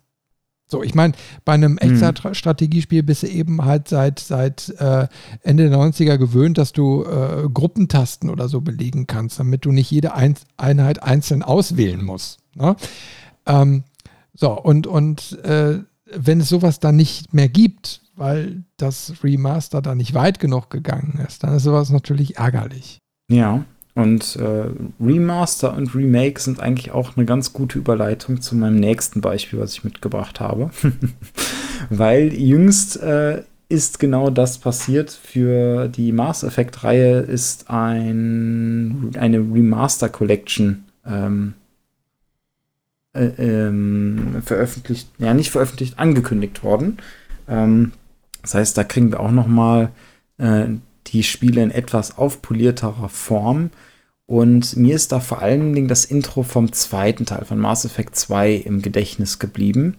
Und zwar wegen einem ganz interessanten Aspekt, den man nicht nur in der Zeit ähm, immer wieder sieht, sondern der Entwickler eigentlich bei jeder Rollenspielfortsetzung vor eine Herausforderung stellt. Und zwar die Herausforderung, du hast am Ende des ersten Teils einen Helden, der richtig stark ist, mei meist sogar überstark. Und wie schaffst du es jetzt hin, ohne großen Logikbruch, ähm, dass du im zweiten Teil wieder von vorne anfangen kannst? Und ähm, in der Regel, so die übliche Form ist, ja, wir lassen den, den ähm, Helden sein Gedächtnis verlieren im zweiten Teil und mhm. deswegen erinnert er sich auch nicht an seine Fähigkeiten und hat seine Muskeln auch vergessen scheinbar. Wofür ist und das? Und ähm, Mass Effect Mass Effect 2 hat das ähnlich gemacht, muss man dann doch am Ende zugeben, aber auf eine, wie ich finde, sehr raffinierte Art und Weise, die das Ganze dann doch wieder neu wirken lässt. Und zwar am Anfang des Spiels im Intro wird man auf seinem äh, Raumschiff auf der Normandy angegriffen von einem unbekannten Raumschiff und man wird völlig aufgerieben und beginnt das Spiel dann auch wieder hier ähm, mit, mit einem leichten Tutorial in der Normandy, wo man einfach nur dabei ist, dass alle vom Schiff fliehen. Also man gibt das Schiff auf und hilft jetzt seinen letzten Crewmitgliedern, ähm, das, das Leben zu retten und in die Fluchtkapsel zu kommen. Und das, was es dann so spannend macht, ist, ähm, man selber stirbt aber am Ende bei diesem Versuch. Man wird ins Weltall geschossen und erfriert dann.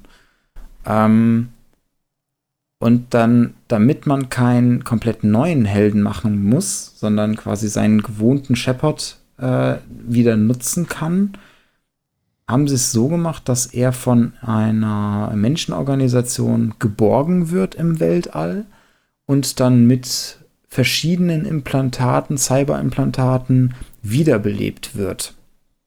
Und das ist dann einmal der Ausgangspunkt, der erklärt, warum wir unsere Fähigkeiten nicht mehr haben. Und auf der anderen Seite aber auch erklärt, warum wir unsere ganzen Gefährten nicht mehr haben, unsere Ausrüstung nicht mehr haben, warum wir einen kompletten Neustart hinlegen. Und das haben sie auch storytechnisch aufgegriffen, weil man das ein oder andere ehemalige Crewmitglied im Laufe der Story wieder findet und die auch völlig überrascht sind, einen zu sehen, weil die natürlich davon ausgegangen sind, dass man gestorben ist. Man war ja auch tot tatsächlich. Ist dann nur von dieser Organisation wiederbelebt worden. Und das ist eine Variante von dem üblichen, er hat sein Gedächtnis verloren, die ich echt gut schätzen kann, ähm, weil es vom Prinzip her das gleiche ist, aber nochmal auf eine ganz andere Weise umgesetzt und in dieser Spielwelt auch Sinn ergibt. Wenn ich das Intro jetzt richtig in Erinnerung habe, ist es ja auch so eine, also ist ja auch voll, voll ähm, animiert in Spielgrafik. Ne? Und dann mhm. hast du aber zwischendurch diese Sequenzen, wo du dann interaktiv wirst, ne? Wo du, wo du dann eben halt dann flüchten musst oder so, ne? Genau, da gibt es auch eine ganz schöne Sequenz, wo man ähm, durch einen Bereich der Normandy geht, der aufgeschossen ist, wo die Hülle gebrochen ist, wo man ins Weltall rausschauen kann. Und ähm, es ist wirklich eine, eine, ein schönes Szenario, also auch visuell. Es erinnert so ein bisschen an äh, ein, zwei Abschnitte, die es auch bei späteren Spielen wie Dead Space oder so gab. Ähm, aber da haben sie sich wirklich Mühe gegeben, das Ganze cineastisch zu inszenieren, selbst in den Gameplay-Passagen. Ja, aber da macht es eben halt auch aus, äh, dass, dass du schon direkt mit da drin bist. Du hast ja gerade schon beschrieben, du, du hast äh, eine Flucht, na, da passiert eben halt was, du musst irgendwie versuchen, dein und das andere Leben zu retten und du, du bist jetzt unter diesem Druck und äh, ähm, äh, ja, äh, da kommt schon direkt Adrenalin in dir hoch, hochgeschossen. Ne? Ich meine, das erinnert mich so direkt so an die ersten paar äh, Minütchen von äh, Tomb Raider, ne? Äh, wo du ja direkt quasi mhm. so in der im Geschehen drin bist und du musst sofort irgendwelche Tasten drücken, um in der Rutschpartie auszuweichen oder sonst was, weil du schon direkt sonst im Intro tot bist. Und das, das nimmt dich natürlich direkt packend mit, wenn so ganz viel am Anfang passiert. Und dann hast du einen, einen richtig ja, einen packenden Einstieg, der dich auch erstmal eine ziemlich lange Zeit auch mitreißt ins Spielgeschehen. Als wenn das erstmal so ganz lapidar losgeht. Ja, das ist auch eine Art von, von Intro, ähm, die ja interaktiver wird. Man geht wieder mehr davon weg, ähm, diese, diese einzelnen Filmchen zu haben, sondern man möchte dem Spieler öfters oder auch in, in größeren Abschnitten das Ruder wieder überlassen, um halt diese Immersion mehr hinzukriegen, weil ähm, wir können uns halt nicht entspannt zurücklehnen und äh, zehn Minuten dem, dem Intro lauschen, sondern wir müssen aktiv etwas machen. Das ist ja so wie bei Prey. Na, bei Prey hast du ja auch am Anfang, äh, du wachst in deinem Apartment auf, du bist sofort interaktiv. Na, du hast, du hast, du hast zwar mhm. äh, irgendwelche Aktionen, die ablaufen, du kriegst einen Anruf, du sollst zu deiner Arbeit kommen, aber du rennst jetzt erstmal quasi aus deinem Apartment raus, steigst in Hubschrauber, wirst irgendwo hingeflogen und erst später kriegst du mit, dass das alles gefaked war. Ne? Aber du bist, also das Intro ist mhm. aber eben halt interaktiv. Ne? Aber es packt, sowas packt. Aber das eben halt, ähm, ich sag mal, äh, auf erzählerischem Niveau merkst du, da ist eben halt Evolution reingeflossen. Da, ist, da hat sich einer Gedanken gemacht. Ne? Da ist eben halt nicht mehr so stumpf wie damals, dass einfach nur jetzt kurz in eine Geschichte ein, äh, rein, reingegangen wird. Überleg dir mal, du würdest heutzutage, heutzutage ein Spiel kaufen. Okay, heute geht es ja sowieso fast nur noch digital, aber du müsstest jetzt erstmal ein PDF mhm. durchlesen, um, um, um äh, die Rahmenhandlung zu verstehen. Das will doch kein Mensch mehr. Also die Zeiten haben wir ja zum Glück hinter uns gelassen.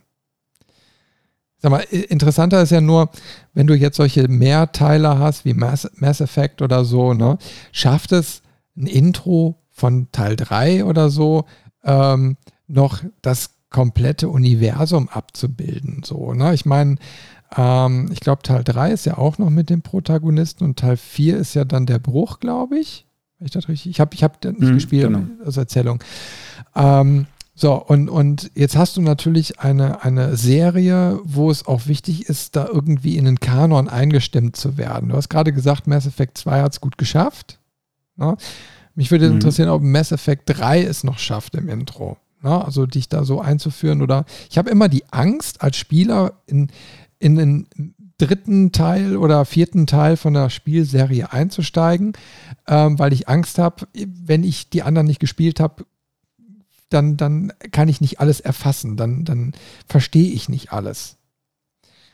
Ja, mhm. Und äh, da ist immer so die Gefahr, die da so mitschwingt. Ich, wie gesagt, bei Mass Effect weiß ich es nicht, wie sie wie es machen. Mhm. Ja, es ist im dritten Teil tatsächlich ähm, schon empfehlenswert, die Vorgänger zu spielen, weil sie auch da wieder mit einem Knall anfangen, ähm, auch wieder mit einer Invasion, ähm, von der man fliehen muss. Ähm, aber ich glaube, also man wird nicht alles verstehen, wenn man nur den dritten Teil spielt. Es wird sich aber dennoch Mühe gegeben, ähm, hin und wieder Sachen zu erklären. Ähm, nur am Anfang tatsächlich so das Intro, da wird man viele Fragezeichen haben, wenn man äh, die Vorgänger nicht gespielt hat. Ja, ich finde sowas immer ein bisschen schade. Ja, obwohl, es sind ja wenigstens Spiele, die kann man ja jetzt noch spielen. Also es ist ja nicht so, dass du Mass Effect 1 nicht mehr spielen kannst, aber äh, so, ein, so ein Eye of the Beholder oder so aus den 90ern, da hast du jetzt nicht unbedingt Lust, den, den ersten Teil nochmal zu spielen, um irgendwie einen Nachfolger äh, komplett für dich, also in dieses Universum da einzutauchen. Ja. Also, mhm. Das ist ja auch der Vorteil so in der heutigen Zeit, dass, dass wir jetzt in einer Zeit sind, wo die Spiele nicht mehr so stark altern. Also wo, wo Spiele ja mehr zu einem Service werden. Also ein Mass Effect oder ein Resident Evil oder so wirst du ja auch noch in zehn Jahren in irgendeinem Angebot wiederfinden.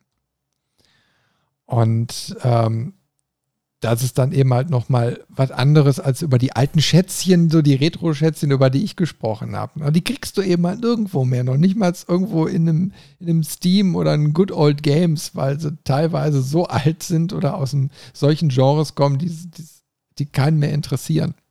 Ja, es ist schwierig mit, mit alten Klassikern. Da gebe ich dir recht. Aber man hat hin und wieder doch Glück ähm, über Good Old Games hauptsächlich. Also zum Beispiel Toonstruck haben sie in den letzten Jahren ähm, irgendwie in die Griffel bekommen, konnten das rechte Thema klären, und es dann aufbereiten, ähm, damit es auch auf neuen Systemen wieder läuft. Das ist ja in der Regel immer so, dass was da die Spiele durchlaufen müssen, damit die halt von Good Old Games ähm, angeboten werden können von dem Team. Und ähm, ich habe da auch mal eine, eine kurze Dokumentation ähm, zu gesehen, zu genau diesem Prozess, wo sie auch meinten, es ist unglaublich schwer teilweise ähm, alte Spiele aufzuwerten, dass sie wieder genutzt werden können und aber häufig wegen den Rechte-Thema. Wo liegen ja, die Rechte? Ja weil die ursprünglichen äh, Rechtinhaber mittlerweile verstorben sind. dann ist es unter den Erben verteilt. Man muss die äh, ausfindig machen, kontaktieren, dann müssen die zustimmen und, und, und, was da alles dranhängt. Also für jedes Spiel, was auf Good Old Games wieder auffindbar ist von früher, äh, kann man eigentlich froh sein. Ja, ich glaube, System Shock war doch auch so ein Kandidat, wo lange Zeit äh, das mit den Rechten unklar war, ne?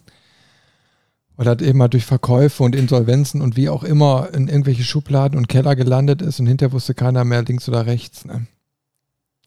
Mhm, ja. Ist wohl häufiger der Fall. Ich sag mal, wir, ich habe dir am Anfang so ein bisschen äh, ähm, erwähnt, so da, da, haben eben halt Entwicklerbuden dran gearbeitet vor Jahrzehnten, äh, wo du ja teilweise noch nicht mal mehr nachvollziehen kannst, wer ist denn das überhaupt?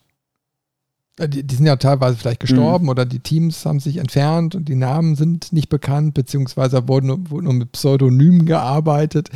Ja, aber trotzdem sind ja Rechte da. Also spätestens dann, wenn du einfach machst und es veröffentlichst und es wird ein Hit, steht irgendeiner vor, vor der Tür und sagt, ja, ich war da damals aber bei, ich habe mit Rechte da dran.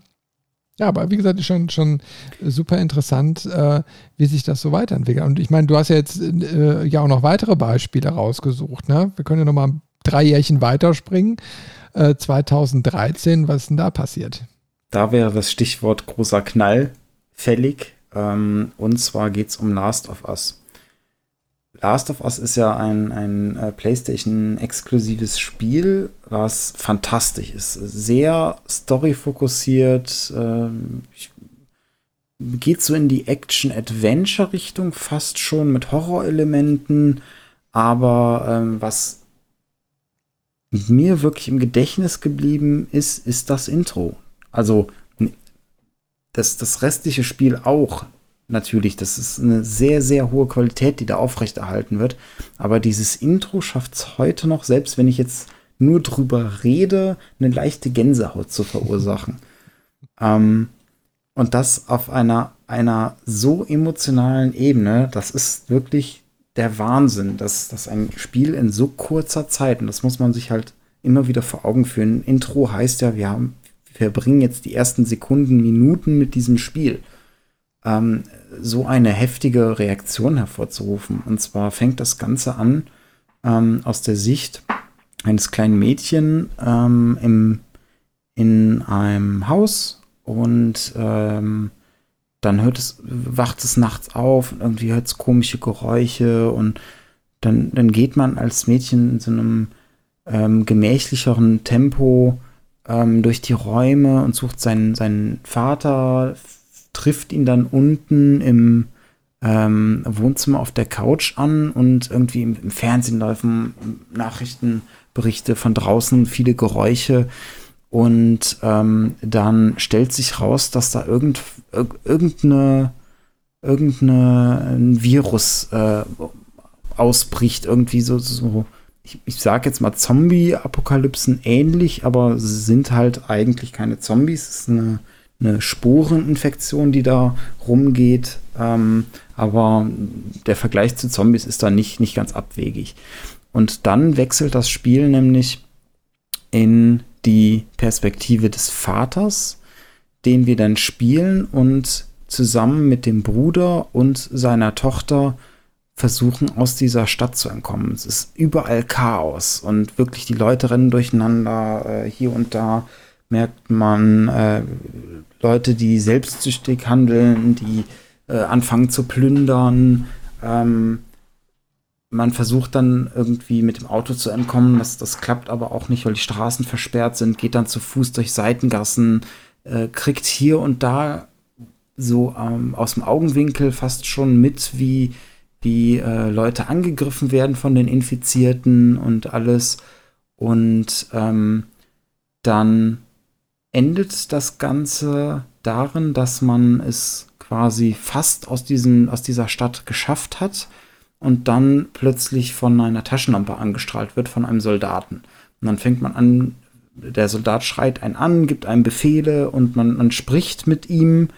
Ähm, und die Situation eskaliert aber und der, der Soldat schießt auf einen ähm, und trifft die Tochter und dann ist quasi, kriegt, realisiert der Vater, dass überhaupt, dass gerade die, die Tochter in seinen Arm stirbt. Und das alles dann wirklich auch mit, mit Nahaufnahmen, mit in Spielgrafik, aber in äh, sehr, sehr realistischer Spielgrafik ähm, mit, mit emotionalen Gesichtsausdrücken und da ist nichts, was einen da irgendwie rausreißt und diese Atmosphäre ist wirklich so dicht, man kann sie mit einem Messer schneiden. Und es ist von vorn bis hinten wirklich wie ein Blockbuster-Film durch Sinn äh, inszeniert und reißt einen komplett mit. Man ist richtig sprachlos und dann fängt dieses Spiel eigentlich erst an. Dann kommt nämlich ein Cut mehrere Jahre in die Zukunft und man spielt halt den Vater weiterhin, den Joel. Das ist der Hauptcharakter, den man auch im Spiel dann spielt. Und sieht, wie er ein, ein verbitterter alter Mann, oder alter Mann ist übertrieben, ein, ein verbitterter älterer Mann ist, der in dieser Apokalypse ähm, versucht zu überleben. Und man kann diese Charakterentwicklung alleine in diesen ersten Minuten komplett nachvollziehen und es wirkt sich halt aufs ganze Spiel aus, weil das Spiel ähm, schwenkt dann storytechnisch schnell dazu, dass man ein Mädchen, äh, Ellie, dann eskortieren soll, weil sie scheinbar ähm, wichtig ist für eine, eine ähm, Fraktion, die versucht, diese Infektion zu bekämpfen. Und zwischen diesen zwei Charakteren bildet sich so nach und nach ähm, eine Beziehung einfach. Und, und das, den, den Grundstein dafür, beziehungsweise den Grundstein dafür, wie sie am Anfang miteinander umgehen, im Kontrast zu wie sie am Ende des Spiels miteinander umgehen, ist halt diese Sequenz, wo die Tochter in dem Arm des Vaters stirbt. Ja, klar, das ist natürlich sehr, sehr packend. Ne? Einmal das und sie haben es halt auch geschafft, dass es, man, man kennt das ja hin und wieder bei, bei den ein oder anderen Spiel oder auch manchmal bei Filmen, wenn man zum Beispiel zu sehr auf die Tränendrüse drückt, dass es dann nicht mehr authentisch wirkt und dann kauft man es dem nicht mehr ab. Und sie haben hier genau den Sweet Spot getroffen. Es ist immer greifbar, es ist immer nachvollziehbar, es ist nie übertrieben ähm, und es, es reißt dich einfach mit und dass du direkt am Anfang, im Intro, bevor du überhaupt richtig mit dem Spiel anfängst, mhm. ähm, schon so ein so einen Peak in der Story hast, so einen, so einen dramatischen Peak, der dann auch abflacht und so die ersten Minuten, Stunden, die du dann spielst, die sind auch wieder wesentlich ruhiger. Das ist noch mal was Besonderes tatsächlich. Im Endeffekt wird dir dann Raum gegeben, um das selbst zu verarbeiten. Ne? Also du bist jetzt, also jetzt quasi die Geschichte von deinem spielenden Protagonisten erfahren und ja, kannst dann erstmal ein bisschen durchatmen, selbst das verdauen und dann äh, geht es wieder richtig los. Das ist ein sp spannender Einstieg so von Spannungsbogen her. Also ich meine, ist jetzt nicht, ist jetzt nicht so dieses typische 0815, wo man so vielleicht direkt weiß, so, ah ja, jetzt gleich passiert sowieso das und das. Ja. Mhm. Aber erinnert mich jetzt auch so ein bisschen stark so an, an Walking Dead. So, also ähm, aber okay, ich glaube, das ist so, ein, so, ein, so, ein, äh, so, ein, so, eine Erzählweise, die sowieso in den letzten Jahren, oder beziehungsweise Walking Dead ist ja auch so der Zeitraum, wo das dann irgendwie anfing oder schon lief. Mhm. Ähm, so war, wo, wo es ja eigentlich nur um die Menschen geht. So, was, was, was macht so eine Situation mit den Menschen? Ne? Das ist ja auch nochmal was anderes, als wenn du jetzt einfach nur, ach, die Prinzessin wurde entführt, äh, Mario, du musst jetzt handeln. ne? Das ist natürlich was völlig anderes, als äh, wenn die Welt sich eben halt so verändert. Ne? Ist schon krass. Also ich habe es eben halt leider nicht gespielt. Ich habe aber gerade beim Klicken gesehen, es gibt es auch für die PlayStation 3. Ne? Das müsste ich mir dann nämlich nochmal holen, weil einen Vierer habe ich nämlich noch nicht. genau, das, das war ursprünglich kam es für die PlayStation 3 raus und ist dann auf die PlayStation 4 äh, geremastert worden. ist wirklich ein, ein, sehr schönes Spiel, eignet sich auch ähm, zu, zu mehreren zu spielen. Ähm, also ich habe abschnittsweise auch dann Leute dabei gehabt, die einfach nur Freude daran hatten, daneben zu sitzen, zuzugucken und das zu genießen. Quasi für sie war das wie ein Film mhm. und äh, für mich dann die Interaktion. Ja, das haben wir aber auch gehabt bei Beyond Two Souls. Ne? Dort habe ich auch auf der PlayStation 3 gespielt. Und das ist ähnlich. Mhm. Ich weiß jetzt zwar nicht mehr, wie das Intro war, das kann ich jetzt als Beispiel nicht bringen, aber so vom Storytelling her super packend. Ne? Also wenn da einer neben sitzt, mhm. das ist ja wie, im Endeffekt wie so ein interaktiver Spielfilm, der da abläuft. Du hast äh, ziemlich viele äh, Quick Calls, die da irgendwie passieren und so. Manchmal ein bisschen eintönig, aber die Geschichte packt.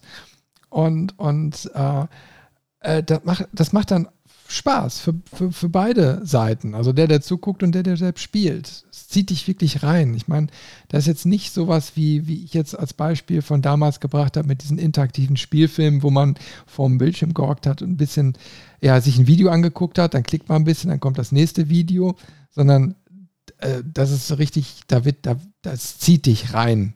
Das, das, du baust mhm. eine unwahrscheinliche Nähe zu dem Protagonisten auf. Na?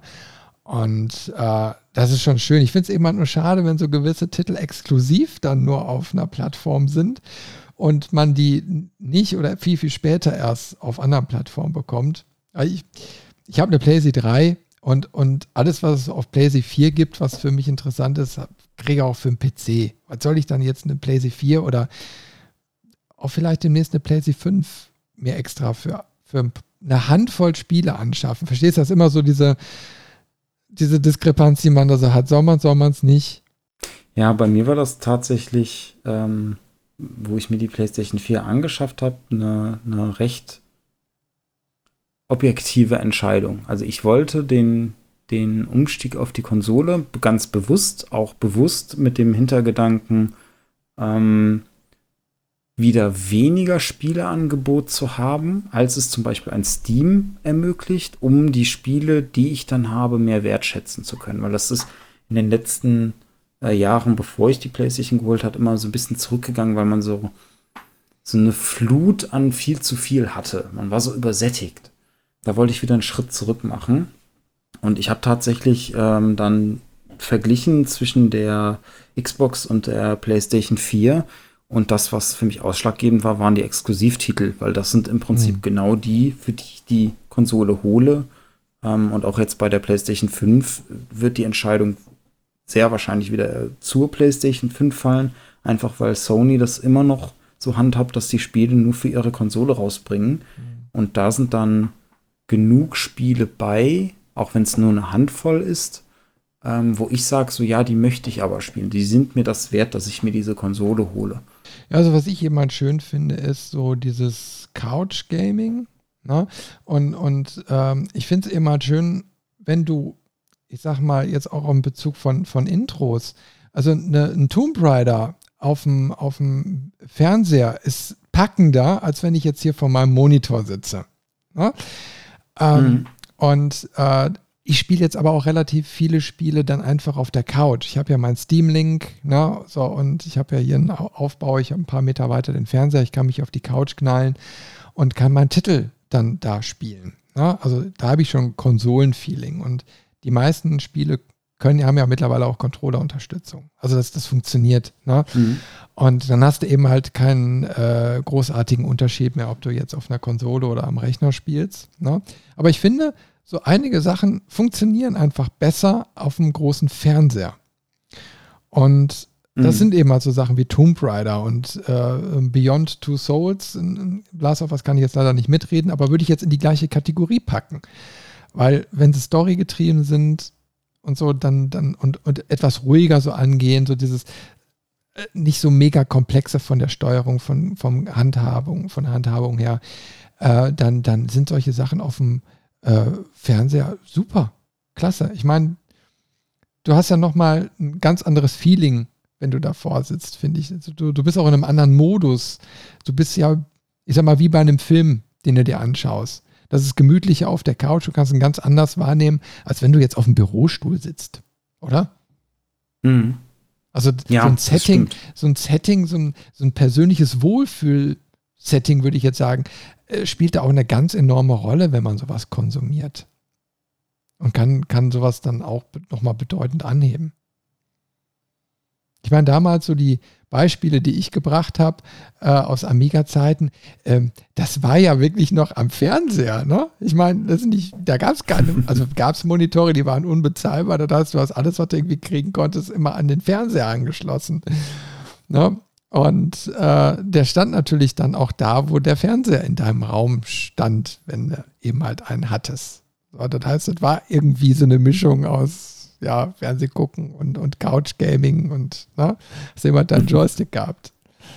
Ja, das hat sich ja später dann erst in den 90ern gewandelt, wo dann der Rechner kam und dann war alles stationär. Du musstest an deinem Schreibtisch sitzen, um ein Spiel zu konsumieren. Ja, aber wie gesagt, eine interessante Reise soweit, ne? Aber du hast, du hast, du hast, ja. äh, du hast noch ein, ein, abschließendes Beispiel, was relativ modern auch noch ist, ne? Also aktuell. Nicht modern. Modern sind alle. genau, ich habe noch einen äh, fröhlichen Rausschmeißer tatsächlich, nachdem die letzten zwei Spiele doch sehr, sehr drastische Intros hatten. ähm, habe ich noch eins rausgesucht, was mir, äh, was von 2018 ist und mir im Gedächtnis geblieben wegen dem Übergang zwischen Video zu Gameplay. Und zwar geht es um das Marvels Spider-Man. Das letzte Spiel, für die, was äh, auch hauptsächlich für die PlayStation rausgekommen ist. Ähm, und es ist so ein, so ein, so ein Feel-Good-Intro. So, da, da ist alles drin, was man von Spider-Man erwartet und gewohnt ist. Ja, du bist ja so ein Spider-Man-Fan, muss man dazu sagen, ne? Genau, ich kenne ja viel von Spider. Nicht alles, aber ne, ich kenne ich kenn Comics, ich kenne Spiele, ich kenne Filme. Ähm, und das ist so, so dieses, wenn man einen Klischee-Einstieg für Spider-Man möchte, dann ist es dieses Spiele-Intro. es beginnt mit einer Kamerafahrt, ähm, die erstmal auch so, so typisch war ja auch bei den Filmen oft so eine Spinne zeigt, die sich so ähm, von einem Fenster abseilt und so ein bisschen windet und dann wird weiter rausgezoomt. Dann sieht man das Zimmer, ähm, in dem äh, Peter Parker dann auf dem, auf dem Bett liegt und schläft, sieht das ganze Chaos in, in seinem, äh, in seiner Brillanz, sage ich mal. Also alles liegt irgendwie durcheinander. Skizzen für seinen äh, Anzug zwischen Zeitungsartikeln von den letzten Geschehnissen, ähm, irgendwelche Bücher für, für äh, sein, seinen Forschungsjob und, und, und. Alles wild durcheinander geworfen in einer ähm, kleinen, äh, kleinen Einzimmerwohnung. Und ähm, dann wird quasi äh, er vom, vom Wecker aufgeweckt und macht direkt den Polizeifunk an. Und ähm, es beginnt so eine, ja, so, so eine Teenager äh, irgendwie mit einem, mit so einem Happy äh, Rocklied, also ne, direkt gute Laune irgendwie im Hintergrund und ähm, er, er macht sich dann auch so, so chaotisch fertig. Also da werden äh, Toast in den Toaster geschmissen und mit dem ähm, mit seinen Gadgets, die benutzt er dann auch, um, um die fertigen Toasts aus der Luft mit dem Spinnennetz an sich ranzuziehen und so Sachen.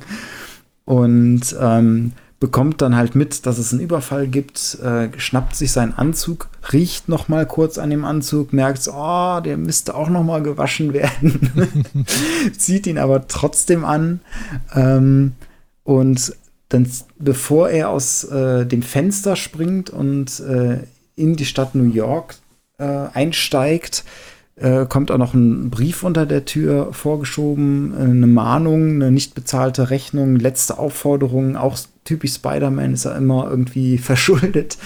Ähm, ignoriert er, springt aus dem Fenster und ähm, man sieht dann die, die Häuserschluchten von New York. Die Kamera fliegt ihm quasi aus dem Fenster hinterher und exakt das ist der Moment, wo das Gameplay startet, wo man anfängt und ein Schwingtutorial kriegt, wie man dann durch diese Häuserschluchten schwingt. Grandios. Wirklich dieser Übergang nahtlos. Auch vom, vom Gameplay her klasse, weil sie in dem Spiel auch die, die Schwingmechanik gut hinbekommen haben. Du musst quasi die Trigger immer wieder ähm, drücken, um ähm, dein, dein Netz zu spinnen und loslassen, um dich wieder loszureißen und zu schwingen. Ähm, und während du dann quasi dieses Schwingtutorial machst und zur ersten Mission schwingst durch New York, ähm, läuft die Teenie-Musik im Hintergrund weiter und gleichzeitig ruft Spider-Man seinen Kontakt bei der Polizei an, die ihn quasi kurz brieft, ähm, was da vor Ort passiert ist, welcher Bösewicht da ist und dass sie ihn jetzt auflauern äh, möchten und ihn festnehmen wollen. Und äh, Spider-Man kommentiert das immer mit ein, zwei witzigen Sprüchen, halt auch was typisch für seinen Charakter ist. Also so ein richtiger Feel-Good-Start, der alles etabliert, was zu dem Zeitpunkt wichtig ist. Ähm, es etabliert den Charakter, es etabliert die Welt, es etabliert das Geschehen, es schmeißt dich sofort in die Hauptspielmechanik, dieses Schwingen von Spider-Man durch New York, das, was eigentlich auch jeder Spider-Man-Fan irgendwie sehen will, fühlen will, erleben will. Ähm, grandios. Wirklich ein total cooles Intro und für mich ein super Beispiel, wie man diesen nahtlosen Übergang ohne irgendeine Ladesequenz oder irgendeinen unglücklichen Schnitt einfach, er springt aus dem Fenster, die Kamera folgt ihm und man ist sofort drin. Ja, man merkt so richtig, du bist da total begeistert. Ich kann da leider nicht mitreden. Ich habe es ich hab's ja nun mal nicht gespielt. Ne? Äh, aber äh, man merkt schon, dass ich sag mal, das ist, äh, wenn er so packt und, und man.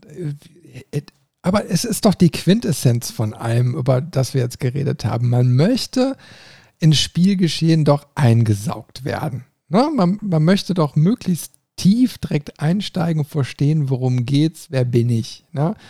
Und so ein Spider-Man mhm. ist natürlich, ja, das macht es eben halt aus. Du kannst äh, gerade in so einer Open World oder so, da kannst du eben halt da die, durch die Stadt durch. Ist ein super Erlebnis. Ich kann mich da an, äh, oh, wie heißt das denn nochmal? Ähm, äh, komme jetzt gerade nicht drauf. Na egal. Ähm, äh, also äh, es gibt ja genügend Titel, die ähnlich dann sind, ne? wo du dann direkt startest und hast du direkt dieses mhm. Gefühl, oh, ich habe, ich habe ja Platz, ich kann da so richtig erstmal die Welt erkunden, in der ich da so bin. Und wenn du die Möglichkeiten direkt an der Hand kriegst, super. Ne?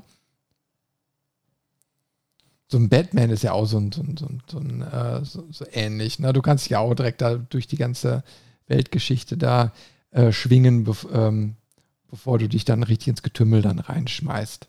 Ja, das stimmt. Wobei bei einem Batman fand ich den Übergang nicht ganz so flüssig, wie es jetzt bei Spider-Man war, weil es nochmal so ein, das war so ein extra Schritt. Also jetzt auch bei, bei Arkham City war es, glaube ich, wo man sich ja, also man startet klar in dieser, in dieser Kampfsequenz, wo man sich dann quasi von seinen Fesseln löst, äh, die ersten Gegner besiegt und ähm, dann erstmal zu seiner Ausrüstung geht und dann startet man erst in diese Welt. Und das, was ich so als besonders flüssig wahrnehme bei, bei Spider-Man, ist tatsächlich, man ist, sobald das Gameplay anfängt, schon komplett ausgestattet, ausgerüstet und kann komplett agieren. Mhm. Da ist nicht, nicht noch irgendwie eine, eine kurze äh, äh Sequenz vorgeschaltet, wo man erstmal seine Ausrüstung suchen oder anziehen muss an der Stelle. Wow. Zweieinhalb Stunden, aber schon fast auf dem Tacho. Klasse. Wow. Ich glaube, äh, viel vergessen haben wir, glaube ich, nicht bei dieser ganzen Zeitreise, oder? Es gibt genug äh, Intros, über die man sprechen kann, aber ich glaube, wir haben einen guten Überblick geschafft. Ja, viel Abwechslung, viel Unterschiedliches, viel Entwicklung. Ja, ich meine, ich bin mal gespannt, wo die Reise so hingeht. Ne? Ich meine, ähm, so ein Half-Life Alex oder so zeigt ja nochmal, dass in Zukunft vielleicht noch ganz andere Sachen auf uns zukommen. Ne? Ich meine, wir haben jetzt gerade zum Schluss darüber geredet, dass es immer interaktiver wird, also dass du direkt von Anfang an äh, immer mehr und mehr ins Spielgeschehen reingesaugt wirst und über so ein VR oder so bist du natürlich nochmal immersiver in so einem Geschehen drin. Das könnte ich mir mhm. nochmal so als Steigerung für die nächsten Jahre vorstellen. Da bin ich mal echt gespannt, weil ich persönlich jetzt mal so einen Blick in die Glaskugel ähm, mit der Oculus Quest 2 also mobilen VR-Systemen, äh, wird, denke ich mal, so eine nächste Generation äh, tauch, auftauchen, die, die diesen, diesen Bereich nochmal ganz stark voranbringt. Also das heißt, äh, VR wird massentauglich. So, ne? Also wenn jetzt irgendwann mal der Verkaufsstopp hier in Deutschland oder Europa aufhört, ich glaube nur Deutschland hat es ja gerade, glaube ich, quergestellt, ähm, aber ich glaube, so eine, so eine Brille zwischen 300 und 500 Euro, ähm, die du standalone benutzen kannst, die du aber auch mit deinem Rechner verbinden kannst, ähm, das wird nochmal was bringen. Und ich meine, wenn ich mir das so auf Intro-Ebene vorstelle, ne, so, eine, so ein Einstieg, du bist äh, Lara Croft äh, in, in live, sag ich jetzt mal, bei den ersten Sekunden. Äh, wow, also da kommt mir jetzt schon eine Gänsehaut. Ich meine, das, das könnte das nächste große Ding werden. Und ich, ich glaube aber auch mal, dass das nun eine große Herausforderung nochmal an die, die Spieledesigner dann wird. Also weil du dann weniger Kontrolle über den Inhalt hast, der dem Spieler dann angezeigt wird, verstehst du? Also, worüber wir mhm. geredet haben, ist das ja statisch. Na, ne? du hast einen Bildausschnitt und das Schlimmste ist, wenn, wenn du dich jetzt frei bewegen kannst in Abschnitten, ähm, dass du dich da eben halt frei bewegen kannst. Aber die Umgebung kannst du dann trotzdem so beeinflussen und die Spieler lenken. Bei VR ist es ja noch mal ein bisschen, äh, noch mal ein bisschen anders, weil der Blick sich dann relativ schnell ändert. Also du weißt jetzt nicht, worauf fokussiert sich die Person jetzt eher? Ne? Also, weil es ja eine Kopfbewegung und so ist. Das ist ja nochmal was anderes. Ich hoffe, du verstehst, was ich meine. Ja, also so ein Thema wie Blickführung ähm, ist ja momentan schon präsent in Spielen, hauptsächlich so beim Gameplay. Ähm, Gibt es auch ganz interessante ähm, Interviews zu, zum Beispiel zu sowas wie Breath of the Wild, dass diese Open World ähm, schon den Spieler unterbewusst äh, in eine bestimmte Richtung führt und auch eine bestimmte Strecke entlang, und zwar anhand von dessen, was der Spieler in dem Moment sieht. Aber das wird natürlich mit ähm, VR noch mal deutlich intensiver und äh, muss da auch deutlich mehr genutzt werden an der Stelle. Weil es dann wirklich nicht nur äh, auf den Blick nach vorne ankommt, sondern der, der Spieler kann ja jederzeit in jede Richtung gucken und wie schaffst du es zum Beispiel, wenn, wenn du jetzt irgendwie mitten im, im Geschehen bist, den Spieler ähm, geschickt darauf hinzuweisen, dass er jetzt nach links gucken muss, damit er das mhm. Relevante sieht, was er sehen muss. Ja, da bin ich mal gespannt. Also da ist auf jeden Fall noch jede Menge Dynamik in dem ganzen Thema drin. Ich glaube, Intros werden immer in irgendeiner Art und Weise äh, eine wichtige Rolle spielen. Ähm, und man sieht, da, da passiert eben halt viel. Also je, je besser mhm. die Designer und äh, Autoren, desto besser ist dann eben halt auch, was dann hinterher rauskommt. Und ich meine, die anfänglichen Spiele waren bei weitem nicht so packend wie so ein Last of Us dann. Ne? ich meine, bei mhm. Rick Dangerous war es uns dann egal, wenn er dann irgendwo aus dem Bild gesprungen ist und sein letztes Leben ausgehaucht hat. Ja, also ich würde sagen, dann kommen wir mal langsam zum Abschluss äh, dieser Folge.